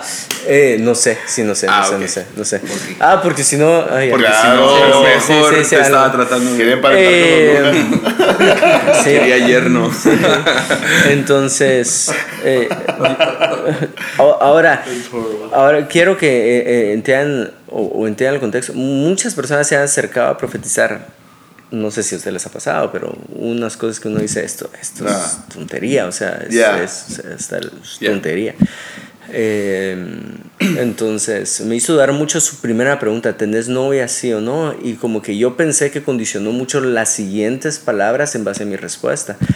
Entonces, eh, me recuerdo que me quedé bien confuso ese día y, y le hablé a Melissa, mi amor, fíjate que algo raro pasó y es Dios me acaba de pedir que te entregue, o sea, que, entre- que te entregue. Eh, y- Dios, y- Dios o la Ajá, profeta. la Dios. así, o Fue- sea, yo lo tomé literal. señora. Entonces, pero no, no. Fue la profeta. la, la profetiza. Ya, Eh, ya. y entonces, em, pero lo, lo llevé con mi papá y creo yo que eso es algo saludable, llevarlo con, con la autoridad inmediata que te Ya. ha puesto Dios. Y le dije, papá, ¿qué pensás tú? Obviamente él sabía mi noviazgo, sabía que estaba viviendo. Obviamente cuando, cuando, cuando la profeta te acerca y te dice eso, dice, ay, Dios se dio cuenta del beso muy largo que le di la última vez a Melissa, ¿verdad? Tal vez me puse muy, tre- ajá, muy tremenduki ahí. Entonces, Dios, besuki. Dios, perdón, perdón por ese beso tremenduki. Entonces, eh, O sea, ¿se Eh, besaron de novios ustedes? Antes, es- antes es- del altar. es- puede ser. ok. Ella, ella Wow. fue. Wow. Ella fue. Ella, Ah, ella ok. fue, sí, sí. Ah, tú bien, entonces, sí, entonces, em, y, y me recuerdo, me recuerdo que mi papá me, eh, me dio paz bastante a, a esa decisión. Me dio paz bastante y me dijo, pues, eh, la verdad quiero que sepas algo. En parte saben los profetas y en parte profetizan. Entonces, Ah. yo, yo creo que es, es, es de Dios ese noviazgo. Pero obviamente quedó esa espinita y, Claro. y en mi corazón siempre quedó la duda, ¿será que hice lo correcto o no lo correcto? Porque no terminé la relación. Eh, obviamente sabía que, que no sé si Dios estaba cuestionando en ese momento quién es primer lugar en tu corazón. Y- Ya. Y, tal vez por ahí va el cuestionamiento de parte de los cielos hacia mi corazón. Pero siempre me quedé con ese, con ese peso en los hombros porque las palabras son pesadas, ¿verdad? Armadillo. Sí, Palabras nunca son Sí, solamente sí. palabras. Sí, yo creo que son pesadas, ¿verdad, Jesse? Pero, pero Y- también, o sea, o sea lo, lo, lo que me encanta de esta historia es que tú fuiste con tu papá. Sí. Sus palabras pesan más que la profetisa anónima que no puedes decir Sí, su nombre. Sí, sí, sí. O sea, al final del día hiciste lo correcto. Fuiste con, con tu autoridad real, que es tanto tu papá, jefe y pastor. Y, ah, Yeah. y ahí él te confirmó, él te dio la paz. de, Yeah. no escuches a Sí, esta sí, señora. pero te soy totalmente sincero, siempre quedó esa espinita, mi papá siempre va a ser papá, Yeah. entonces no sé si me dio unas palabras para no verme triste en algún momento, o, Yeah. entonces siempre quedó esa espinita, siempre, siempre, siempre, siempre. Yeah. Y a- años después aparece un profeta em, en la iglesia, muy, muy certero. Profetizo. Ajá, y, y entonces em, me, me tomó a mí o, o nos apartó a Melissa y a mí y, y- y dio la siguiente palabra que se llegó a cumplir y dice, veo, los veo a ustedes enseñando de matrimonio eh, muy cercano. Entonces fue como, como un... En ese momento sentí que ese peso que por casi tres años cargaba en mis hombros se fue porque un- una profeta me dijo eso y ahí un profeta me dijo algo que se cumplió, que juntos íbamos a enseñar acerca de matrimonio. Es como, uff, me salvé, señor. O sea, sí, sí era Melissa. Entonces, yo creo que esas palabras ya quitaron el peso de mis hombros. Wow. Wow. ¿Quién era él? Ronnie Oliveira. Ah. Ronnie Oliveira. Súper. ¿Y la ¿Y ella? profetisa? No me acuerdo. Si no te acuerdas. Sí, no me acuerdo. Pero puedo buscar si quieres que busque. Estaría bien. Estaría Es que me gusta ponerle rostros a, Ah, a las historias. Puedo buscar, puedo buscar. Ya, va. Para enviarle una postal con una foto de ustedes dos. Sí, A ella. sí. Feliz Navidad. Feliz Navidad. Oh, damos seminarios de matrimonio. wow. Ya, Me queda una. Sí. El G. ¿No, cre- ¿No crees que más gente debería hacer podcast? No creo. No, o sea. What? ¿Crees No. acaso que No, ¿Crees acaso? que Sí, solo tú perdón. deberías de tener un podcast? No, Egoísta. O sea, ya, mala pregunta. Ah, sí, no, o sea. Sí. Más gente debería hacer podcast, ¿sí o no? Obispo de los podcasts. Sí. Ok, esa fue mi última pregunta. Papa caliente. Sí, por favor. inserten ad de armadillo? Armadillo aquí. No, no, no, no. Mi, mi esposa, mi esposa ah, se enojó mucho. Ella sí, sí es fit, yo soy fat. Y, ah, pero ella se enojó un buen un día que salió, estaba a punto de salir a hacer ejercicio y yo, pues yo tengo todo mi, mi contenido, yo puedo ir investigar en inglés, ¿verdad? Predicaciones en inglés, Claro. podcasts, entrevistas, todo eso. Ya. Y mi esposa está enojadísima porque había escuchado a sus predicadores y lo que sea, los podcasts más recientes y ah, dijo, ah, falta contenido. Ya. en, en eso. No sé si quisieras decir algo más aparte de sí. Sí. Pero, um, hablando no. de parte de Mimi, debería de haber más contenido. no, debe haber más contenido y, y, y debe haber más contenido de mujeres también. Yeah. Ah, Sí, pero en, en español, totalmente. en español estamos bien, bien, bien privados de contenido. Y, y lo triste es que hay, hay voces. ah, no es que no haya voces. Una cosa es que no hubiera voces. Pero hay voces y hay contenido que se puede crear, creo yo. Ah, que simplemente yo creo que caemos en nuestra falta de disciplina o, o simple y sencillamente hay plataformas que desconocemos. Y, y creo que a mí, a mí me fascina la, la plataforma de podcast porque en qué otra plataforma podríamos estar pre- preguntándonos estas cosas Yeah. y que otra gente pudiera escuchar. O sea, Yeah. eh, eh, es muy única, es, es, es, es, una, es un espacio muy único para poder crear contenido muy único y creo que más contenido debe de existir y, ah, y, y, pues pronto, Yeah. pronto esperamos poder crear más contenido, Yeah. right? Sí. Y que salga. Y mujeres. Me, me senté con Arlene y hicimos una conversación descalza. Nice. Y hablamos una hora 45 minutos. Súper. Pregunta tras pregunta. um, y- ¿Eso ya habría salido? de- Mm, No sé, a lo mejor ya salió. Si no, si, si no ha salido, no, no habría salido todavía. Ah, no, ya salió, ya salió, ya, ya lo escucharon, todos lo escucharon. Fue increíble, Ah, ok. ¿verdad? Pues yo no lo, no Tú lo he escuchado. a esta altura no lo has escuchado. No, tienes que pasar. Pero fue increíble. Um, A mí me encantó, bro. sí, estuvo buenísimo. Gracias, Steven. Le di cinco estrellas. no, sí, contenido, ah, contenido en Oscar y ah, estoy bien contento por Armadillo y otros proyectos Pero- que se están cocinando. Sí.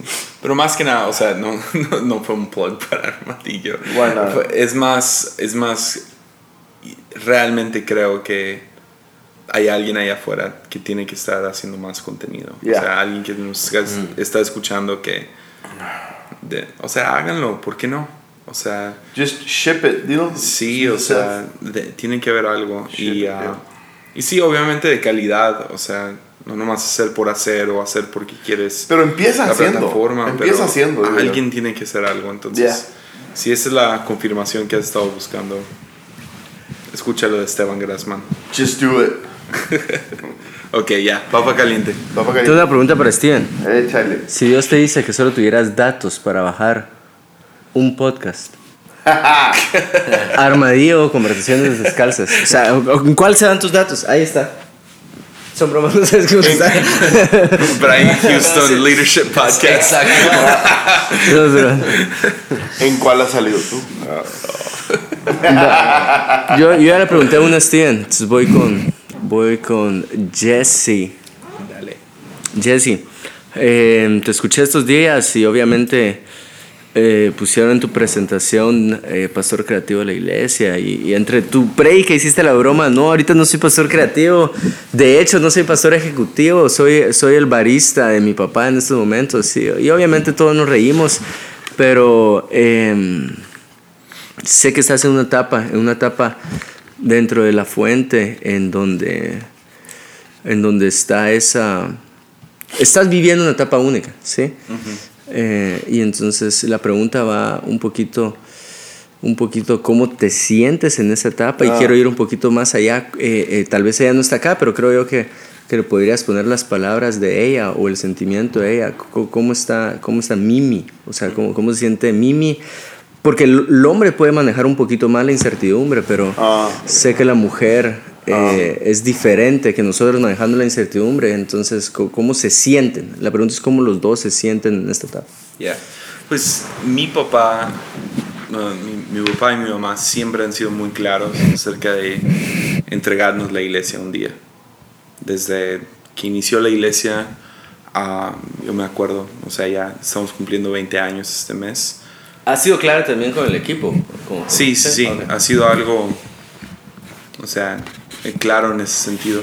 Ah, O sea, no desde que tenía 10 años, pero desde que tenía 10 años mis papás siempre estaban preguntando qué te gusta de la iglesia, qué no te gusta, qué cambiamos, qué hacemos. Ah, y mi papá siempre fue claro de que esta es tu iglesia también. Y, ah, y más o menos como a los, pues a los 17 tuve mi, prim- mi primer encuentro con Dios. Y luego, luego mi papá empezó a hablar de, un, día un día tú vas a tomar esta iglesia. Pero más que un día vas a tomar esta iglesia es, esta es tu iglesia. ¿Qué quieres? ¿Qué quieres hacer? ¿Qué no quieres hacer? Entonces bromeo mucho acerca del título porque realmente no tengo un título fijo. No existe. No soy pastor ejecutivo porque un pastor ejecutivo maneja el día a día y ejecuta. O sea, lo que el pastor principal quiere. Yo no hago eso. Ah, por otro lado, el pastor creativo tampoco soy eso. Ah, ¿Fuiste? Fui. Ajá. Fui un rato, a fui el pastor de jóvenes por un tiempo. Y se intentó usar el título pastor ejecutivo, pero realmente no, no lo soy.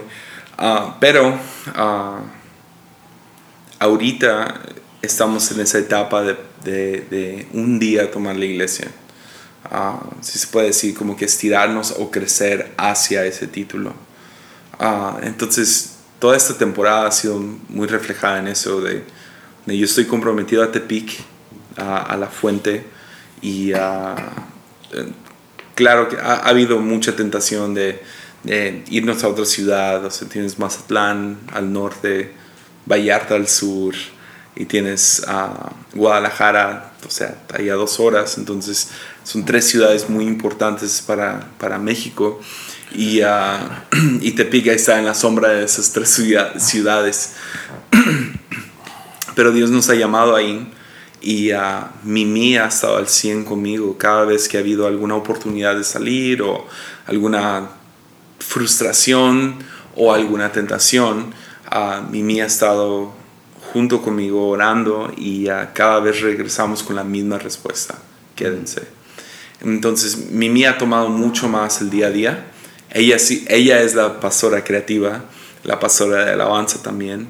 Y ah, ya, ya está tomando el ministerio de mujeres muy pronto. Entonces, ah, realmente ella está tomando, tomando, tomando ah, las riendas de la iglesia, por así decirlo. Entonces, ah, y yo trabajando duro en crecer y, y madurar hacia la posición de un día tomar la iglesia. Y ah, realmente no, no tengo, no, no tenemos prisa, ah, porque se siente como que es de nosotros de todos modos.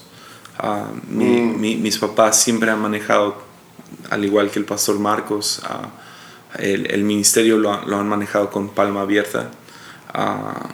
Realmente mi papá no, no toma muchas decisiones sin ir con todos los pastores y ah, realmente sí me escucha. Y, entonces algunos dicen qué tan difícil ha sido la transición y, y ah, el, el llevarlo a otro nivel, eh, a, a- a un nivel más juvenil o lo que sea. Ah, no ha sido nada difícil por el liderazgo, el tipo de liderazgo de mi papá. Entonces, se siente muy ambiguo, se siente incierto, se siente... ah, es complicado, quisiera poder decir, ah, yo soy esto en la iglesia, y, ah, pero no, realmente soy un estudiante ahorita, Yeah. estoy aprendiendo Buenísimo. y, ah, y mi papá diría, Jesse es el pastor. Y yo digo, mi papá es el pastor. Y es complicado, entiendo, pero realmente, ah, y suena tan raro, pero mi papá diría esto también. Entonces realmente no estoy ah, Sí. ah, robándole nada, pero ujú. diríamos estamos sometidos mutuamente. O sea, mi papá realmente no hace nada sin, sin hablar conmigo y yo no hago nada sin hablar con él. Entonces, realmente es, es una dinámica, sí, sí, de, de tipo, yo me atrevo a decir, aunque suena muy raro, tipo matrimonio. O sea, entre yo y mi papá. Es, es, él realmente me escucha, yo realmente lo escucho a él. Ah, o sea, aún en las cosas chiquitas, o sea, cosas, las cosas cotidianas, hay mucha, mucha conversación detrás de todo. Wow. Y ah, sí, mi papá ha sido así. Oh, wow. Entonces yo, yo aprovecho eso y trato de vivir al, al, al nivel donde yo lo puedo honrar a ese nivel. Entonces, ya. Wow. It's crazy. Wow. Huh. Buenísimo. ya Esteban. Yeah, wow. No he visto eso. Em, admiro mucho la forma en que formas equipos y, y- y creo yo que es notorio bastante. Y tal vez son dos preguntas en uno, así como me hiciste. Se vale, se vale. ¿Qué te gusta, la, qué no te primera, gusta? sí, la, primera, la primera es eh, ¿qué, qué virtud resaltas en, en alguien de tu equipo. Así que decís, es- esto es top. Ya. Y la otra sería, ¿qué no podés soportar? ¿Qué actitud no podés soportar? Ya. Am, fácil, yo creo. ah, la virtud es disponibilidad. Entonces, ¿quién, ¿quién llega temprano y quién se va tarde? Am, y honestamente, en, en- en nuestros equipos siempre queremos al, al, al cool guy, ¿no? Siempre queremos al, al que se dice chido, al que habla bien, al que es un imán, al que es atractivo, a esas personas, a ese, a ese chavo, a esa chava que queremos en nuestro equipo. Yo creo que tenés todas esas. Sí, ¿verdad? Todos Sí, están sí. ahí, pero hone- honestamente la gran O sea, mayoría que de las vos veces... tenés todas Sí, que tú eres. Ah, que yo tengo así, ah, sí, gracias. Pero honestamente, ah, honestamente la gran mayoría de las veces, este, el- el- ese, ese chavo y esa chava con esas cualidades am, no están tan disponibles ni tan abiertos, ni son los que primero llegan ni los que últimos se van. Entonces, el reto es entonces ver, ver quién tiene disponibilidad y luego echarte el paquete de desarrollar en ellos esas otras habilidades que buscas. Pero la primera de entrada busco alguien que esté dispuesto. ¿Lo, lo notas muy rápido, no? Sí, lo notas. ¿Quién, quién llega temprano? ¿Quién trae ganas? ¿Quién está emocionado? ¿Quién se sienta en primera fila? ¿Quién, quién está atento? Tú sabes con el lenguaje corporal quién está ah, conectando contigo Sí. y quién no está conectando contigo. Ah, es, es bien fácil notar eso. Lo ves en expresiones y lo ves en, en- en- Simple y sencillamente el lenguaje corporal habla mucho. Entonces yo busco a alguien que esté dispuesto a- y generalmente cuando hay, hay una posición nueva que se abre del liderazgo, que necesitamos cubrir un hueco, la primera pregunta que hago es ¿quién está? Y, y- y- a- a- me refiero a quién está disponible, quién ha estado, quién ha estado por más tiempo, quién, quién está constantemente, ¿verdad? Y, y entonces e- esa persona, y ya de ahí el reto, el reto es desarrollar las otras habilidades que uno quiere ver en, en tu liderazgo, ¿no? Entonces lo primero, lo, lo, lo- que más odio es murmuración. Lo aborrezco como no tienes idea. Am, literal, cada 3, 4 meses en la iglesia doy un mensaje sobre murmuración. Y el último que dice se llama pornografía verbal. Porque la, la murmuración es pornografía, te estimula, es como la pornografía, te estimula pero no es verdad. ¿Verdad? Porque es, es, es chisme, no, no es real. Hay algo de real, pero la gran mayoría no es real, pero te estimula como pornografía, es, es sumamente adictivo. Entonces, am, yo creo que hay que hablar tanto de la lengua, am, hay que hablar tanto de esas cosas porque si algo que destruye equipos es murmuración. Y alguien que murmura, am, dale un mes para que cambie. Si no ves cambios, el, el riesgo que corres es que otros empiecen a contagiarse, ¿verdad? Am, Sí, y alguien, por ejemplo, por el otro lado, si alguien que no murmura y está dispuesto, pero no tiene las, las habilidades, a él le das más tiempo porque le puedes desarrollar las habilidades, ¿no? Pero alguien con el problema de murmuración, am, en un mes vas a ver un cambio, si no lo ves, pues yo sí tomaría decisiones, creo. Wow. Pornografía verbal, uh, punto com, uh. ¿Te ha tocado confrontar a alguien así? Sí, bastante. Mira, estás murmurando. En Sí, eso, bastante, entonces- bastante. Gente se ha ido a nuestra iglesia um, porque han sido confrontados, así. Uh, se ha habido gente que sí voluntarios y gente que no. Y, um, y a mí me gusta pensar, pensar que si murmuras, y eso lo, lo, lo- le dije hace como tres domingos, um, porque estábamos hablando, ese problema con la murmuración. La murmuración limita honestidad. Entonces, cuando hay una cultura de murmuración, nadie quiere ser abierto con sus problemas. Yeah. Sí. Porque va a estar en todos lados luego. Sí, sí, sí, sí. Nadie quiere ser transparente porque todo el mundo va a saber. Mejor opto por la segunda opción. ¿Y cuál es la segunda opción? Fingir. Y finjo que todo está bien y no pasa nada. Entonces dije esto hace como tres semanas, lo dije en la iglesia. Si te gusta el chisme, encuéntrate otra iglesia. Muy bien. Y, y lo, lo decimos así straight up porque... eches a otro lado. Sí. A la vida pesaba En alguien más. No, no, sí, no, no, lárgate. no, no. ¿Y a qué iglesia es a la que más se han ido? Ahí tengo el top 5. Ah, Yo te quiero confrontar acerca de algo. Ajá. En buena onda. sí. Steven está descalzo. Juan Diego está descalzo. Yo estoy descalzo. Wow. Tú no. Yo estoy descalzo en el alma. No, no, no, no, no. Tú todavía traes tus Converse puestos. ¿O qué son? Son Adidas. Adidas. Entonces se perdona. Ya. Oh, man. My bad. Ahí está. Ya llevamos una hora quince y apenas me descalcé. Ah, pero eso sería. Eso sería. Y. ah, Una conversación. uh, es- sí, es una conversación. Y ves rápido actitudes. Tú sabes cuando alguien está murmurando, no te ven a los ojos, te sacan la vuelta. Mm. Ah, identificas otra vez lenguaje corporal, habla mucho. Wow.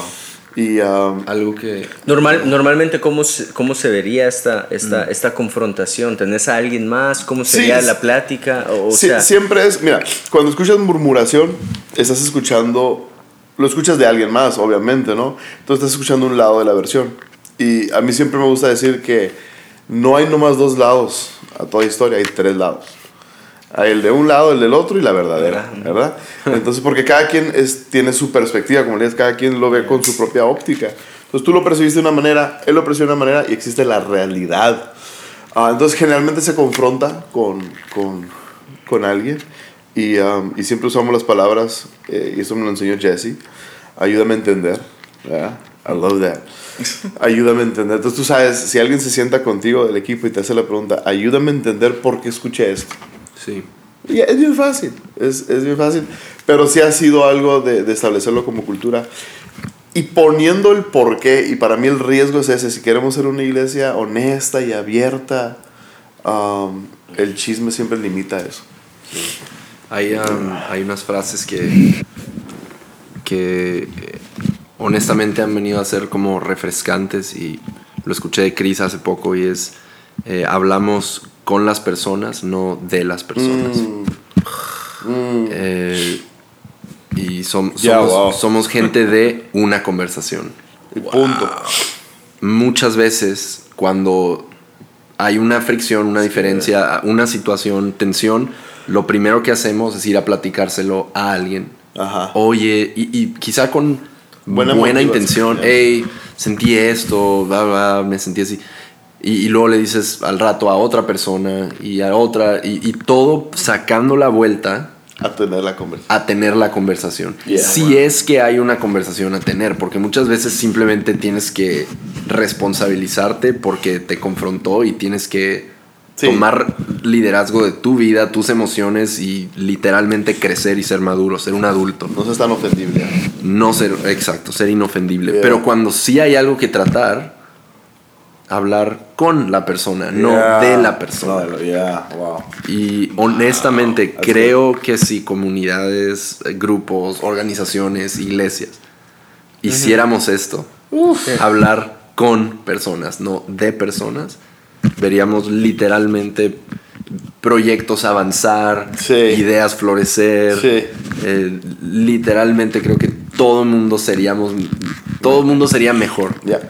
si, Yeah. si pudiéramos Sí, wow. hablar con personas, no de personas. Buenísimo. Muy bueno. So wow. Pues ya hice las tres. Va, mis tres. ¿Tus tres, Mis papá? Ah, Juan Diego. Dímelo. Haz- Este, este verano eh, hubo un momento en donde eh, estuviste viajando bastante y hubo un momento en especial que se me hizo importante y, y- y una oportunidad muy padre. Estabas compartiendo redes sociales, obviamente todo eso se ve. Pero al mismo tiempo, eh, literalmente, a- viendo, sabiendo lo que estaba pasando y viendo y sentí algo y yo soy como, Sí. trato de tener cuidado con cuando, cuando viene un, un sentir y, y algo que siento que Dios me pone y bueno, dije, le voy a escribir, no vaya a ser, no me quiero quedar con esto y simplemente lo que te dije es, eh, siento, siento que lo que tu papá ha sembrado y el legado, herencia de tu papá te ha, te ha posicionado frente a puertas. Pero lo que yo sentía es, cada una de esas puertas se ha abierto por tu caminar personal. Y tu fe, y tu obediencia, y tu valentía, y tu relación con Dios. Es decir, ha habido puertas frente a las que has estado, sí por la gracia de Dios sobre la vida de tu papá, herencia, legado y trabajo duro, pero, pero esas puertas no se han abierto por eso, se han abierto por ti. Mm. Y yo sentí enviarte eso y era como animarte a, a- Simplemente lo sentí echar porras desde el otro lado del mundo, literal, decir, te amo, eres mi amigo, veo esto y creemos, amamos lo que Dios hace en sus vidas. Yeah. Eh, mi pregunta era, ¿resonó eso contigo? ¿Hay algo detrás de eso? Es- tiene que ver, que literalmente lo dejo ahí, que... ¿Qué tiene que ver eso sí, contigo? em, resonó bastante y tal vez voy a poner un- poquito en contexto, tal vez a los que no están entendiendo lo- lo- a, a qué momento te estás refiriendo. Y mm, en este verano pude- tuve la oportunidad, tal vez yo, de tener unos retos de fe más grandes que he tenido y es eh, predicar en, en Hilson, Londres. Ahora, ¿cómo se dieron estas cosas? Es curioso porque eh, se dieron porque cubría a mi papá en un viaje que mi papá tenía que hacer, mi papá no pudo hacer, me pidió a mí que fuera en representación de él. Eh, eh, fue a, a- a- a Uganda y, y ahí tuve la oportunidad de compartir bastante con Gary Clark. Y obviamente ustedes me conocen, mi primer idioma es el español y, y mi segundo idioma es eh, el español y, y, o sea, ahí medio mastico el, el wash and wear, ¿verdad? Ahí medio- o sea, hay veces que se empiezan a hablar en inglés ustedes acá que... ¿Son gringos o se la llevan de gringos? Son gringos, ¿no? Nos Sí, ¿verdad? creemos. No se creen.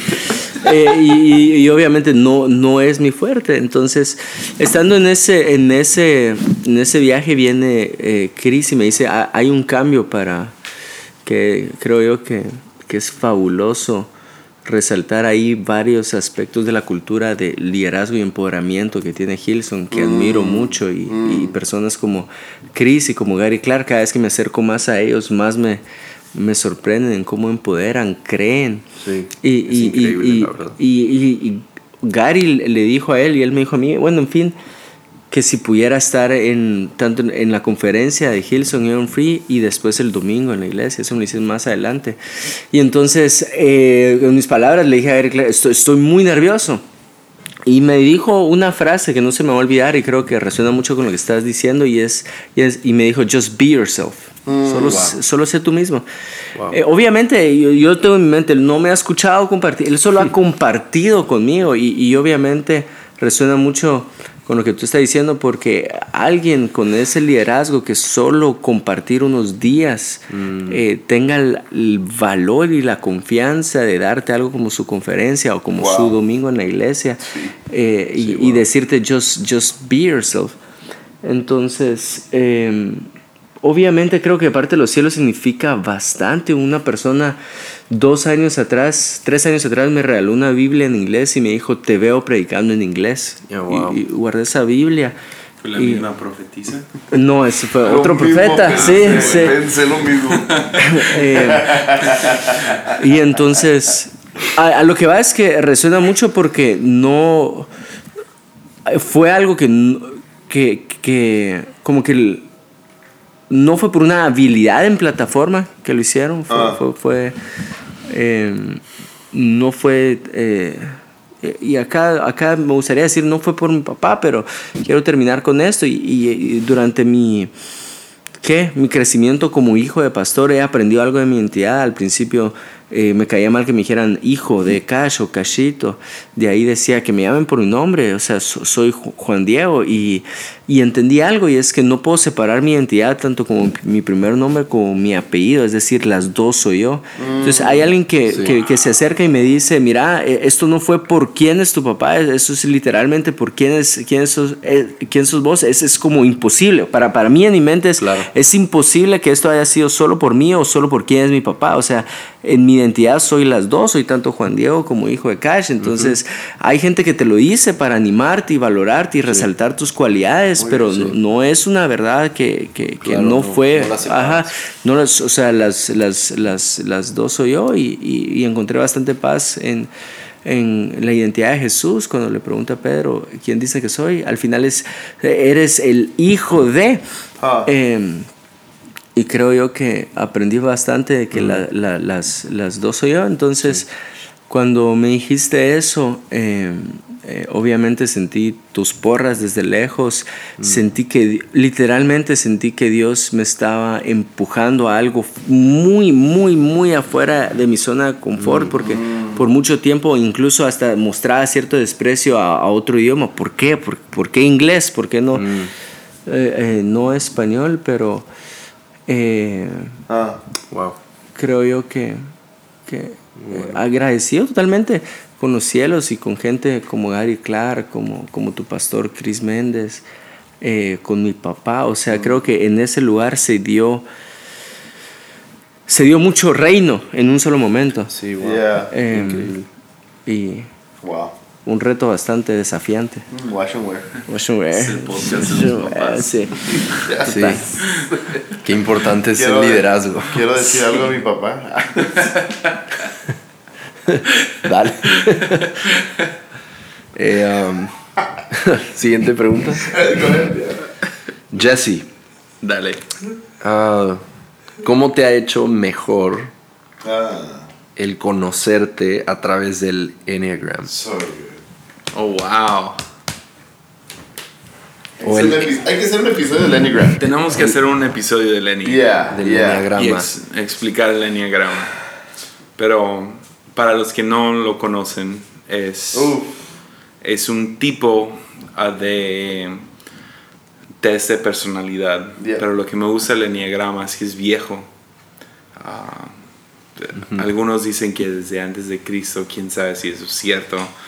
Pero por lo menos tiene algunos, algunos años. Yeah. Sí. Y ah, me gusta que lo describen más que, una, que un test de personalidad. Es un tipo de carácter. Oh. Mm. Ah. Test de carácter. Test de carácter. Y ah, son nueve tipos. Por Ok. eso N, Enneagrama.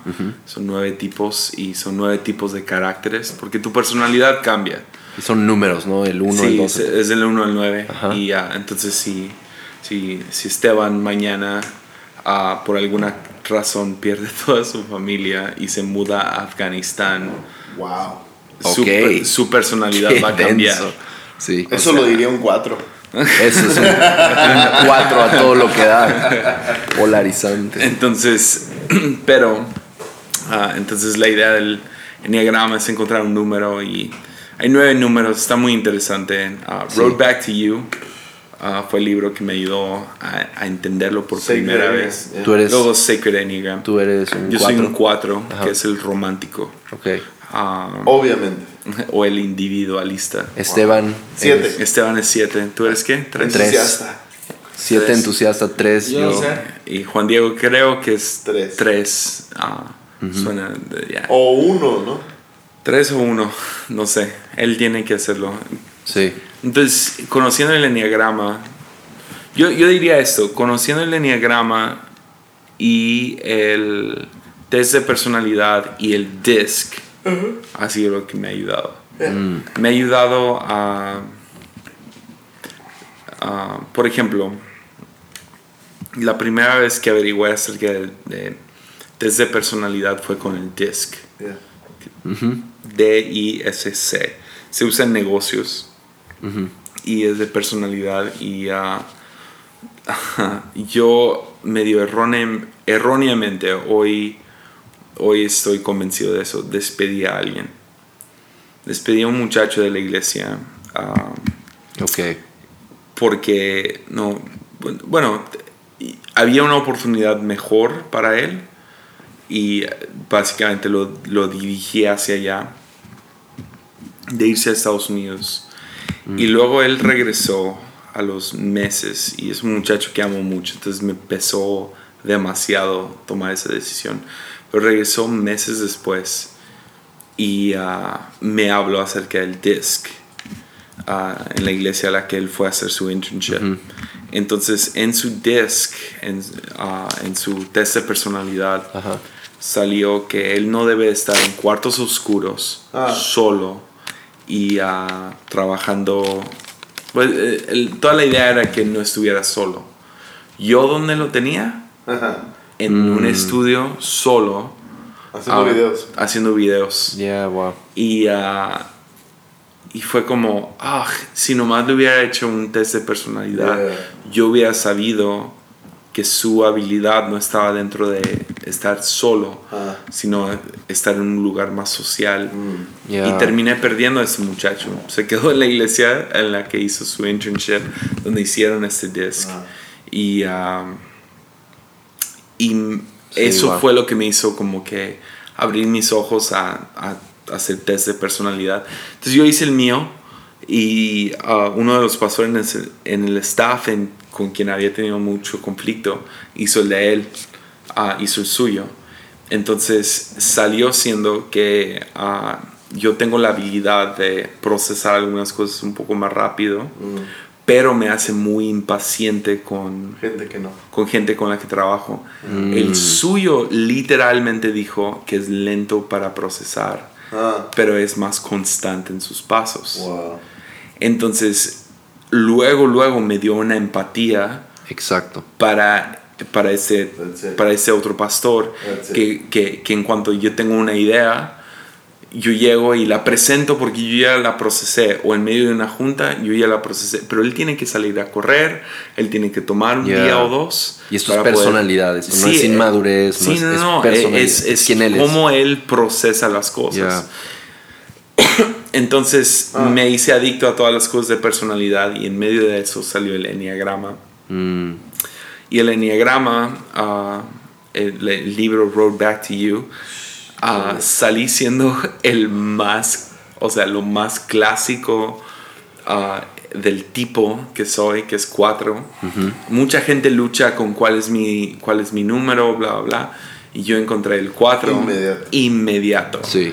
Literal, hasta tienen un color, el color en el cual, con el cual te vistes, que es negro.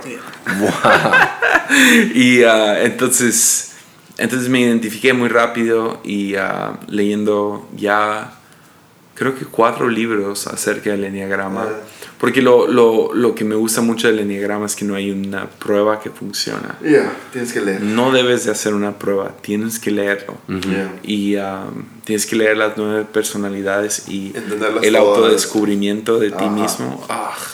Oh, Entonces me ha ayudado mucho a poder Yeah, wow. no sentirme tan culpable acerca de mis emociones yeah. Y a poder como que mm, adueñarme de esa habilidad de poder discernir Mm. emociones que estoy sintiendo. Sí. Entonces total. antes era, me sentía, me sentía culpable porque yo sabía, ah, ando triste. No, no, no, no debo estar triste. Tengo que, tengo que arreglar esto, tengo que estar bien.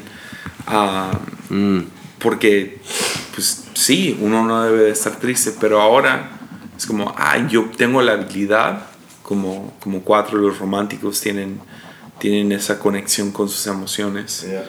Entonces, ah, me ha ayudado a crecer en esas áreas. También me ha ayudado a poder, no sé, atrapar algunas cosas que, Mm. como los, los cuatro pueden sentir mucha autolástima. mm, Entonces, poder trabajar eso de, de Mm, no sí. sentir autolástima, de, ah, me están criticando y, ah, al- alguien habló mal de mí o, ah, Sí. dije algo tonto en la predicación o en el podcast o lo que sea. Yeah.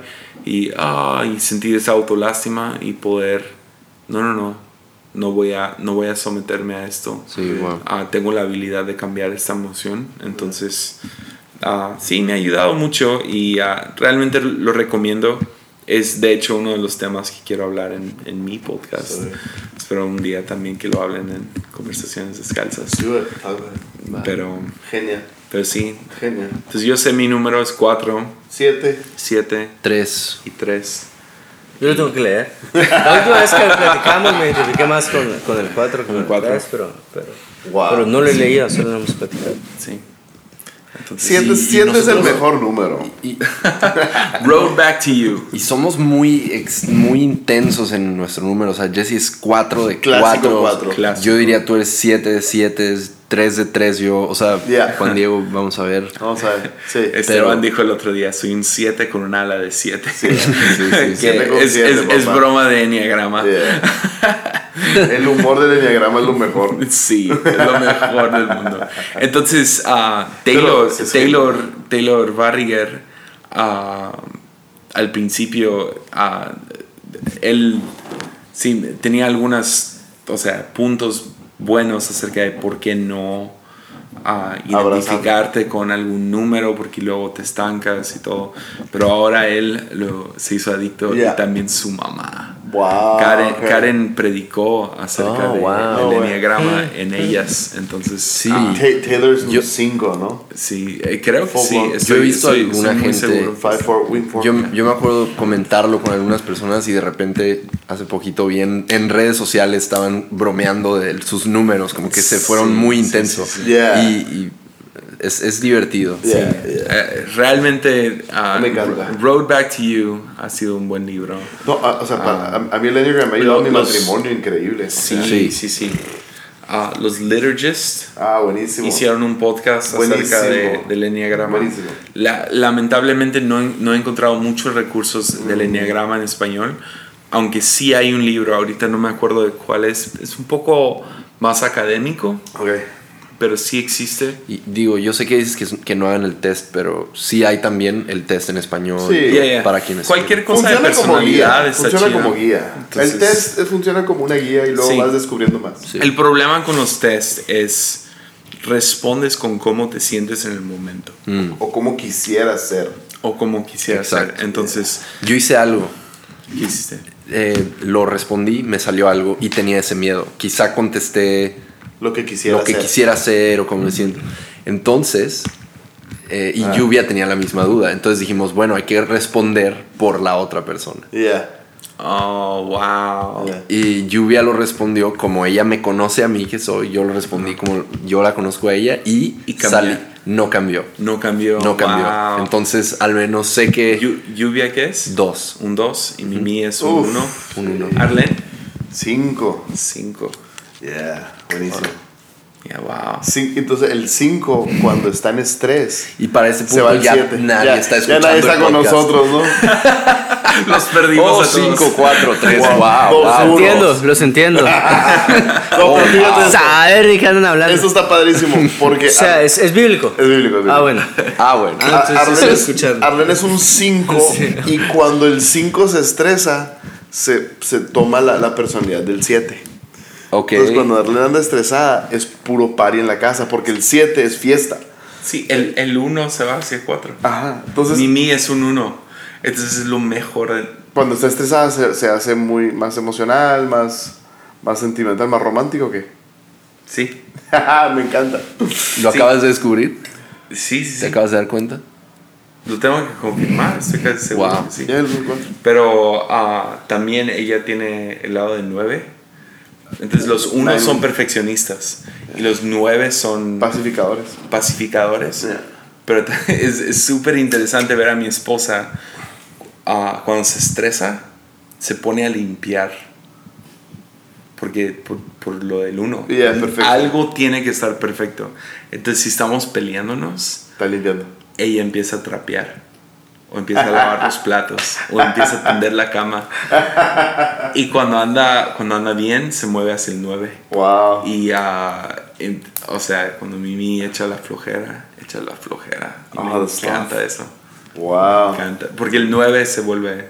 Ya, sí perdimos a todos. Ya, Hablando de perdimos estrés. a todos. Ok, última, última pregunta que yo tengo para G y eh, conectando con el tema de estrés. Uf. Ah, Wow. yo admiro mucho de ti, G, que, bueno, to- todos manejamos estrés, todos tenemos estrés. Sí. Y, querer escaparte del estrés creo es inútil, Ajá. incorrecto. Ya. Creo que la idea es crecer eh, y ser más grande que el estrés, madurar. eh, Bien dicho, bien dicho. Sí, porque si corres del estrés, corres de cualquier prueba y No no, debemos de correr de las pruebas, debemos de correr a través de las pruebas. Muy bueno. Entonces, Ah. te veo manejar estrés de unas maneras que honestamente admiro. Honestamente, lo admiro y, y parte de tu personalidad de celebrar y, y- y diversión. lo- 7. El 7. honestamente, te veo despreocupado en varias áreas que a veces a algunos Yeah. eh, les cuestan, me cuestan y, y aún en detalles como en lo práctico también, en, en el día a día, conociéndote a ti, Arlene, y las cosas que atraviesan de repente, cosas que a, a algunos les costaría mucho, simple, sería el tema de conversación para algunas personas. Ay, es que eh, el cambio de casa o Yeah. los hijos esto o algo así. Para, hay personas que se estancan y el tema de su vida es su estrés. Y los veo a ustedes, honestamente, llevar vidas llenas de propósito, con situaciones que podrían sobrellevarlos, el Ya. estrés, pero lo manejan increíble. ¿Cómo manejas ese estrés? No, ya.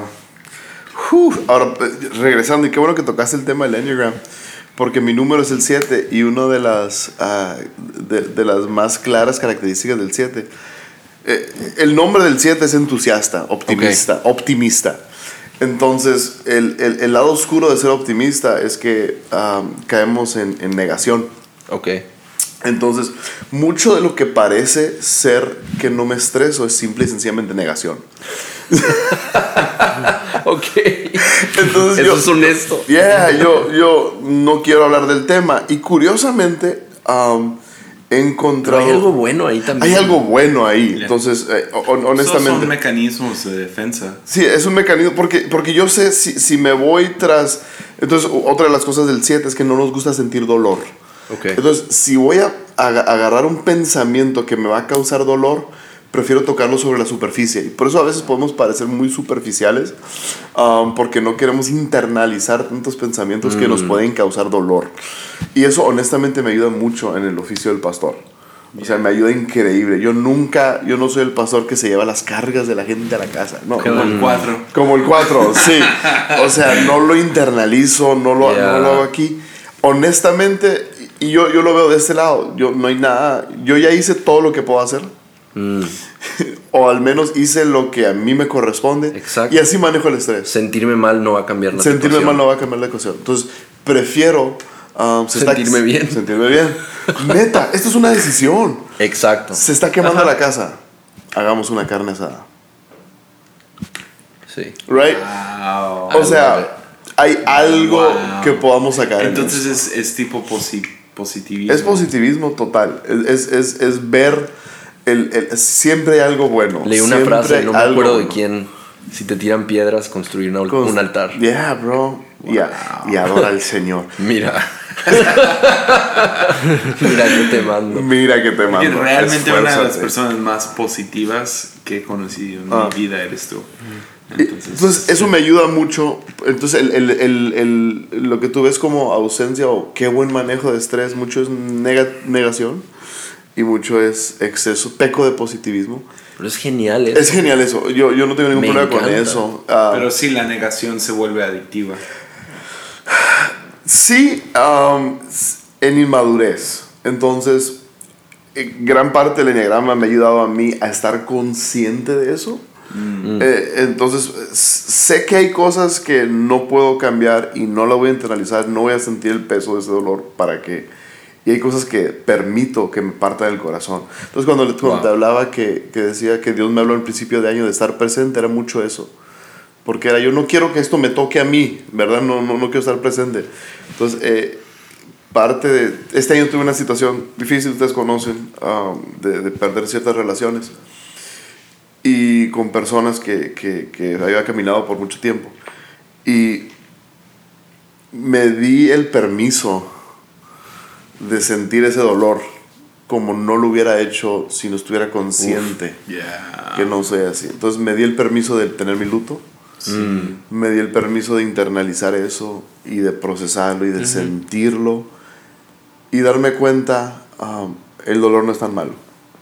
Entonces eso es un poco de madurez que he adquirido um, y entonces ahora ya puedo balancear el estrés, mezclarlo con positivismo, nega- negación y, y mucha fe.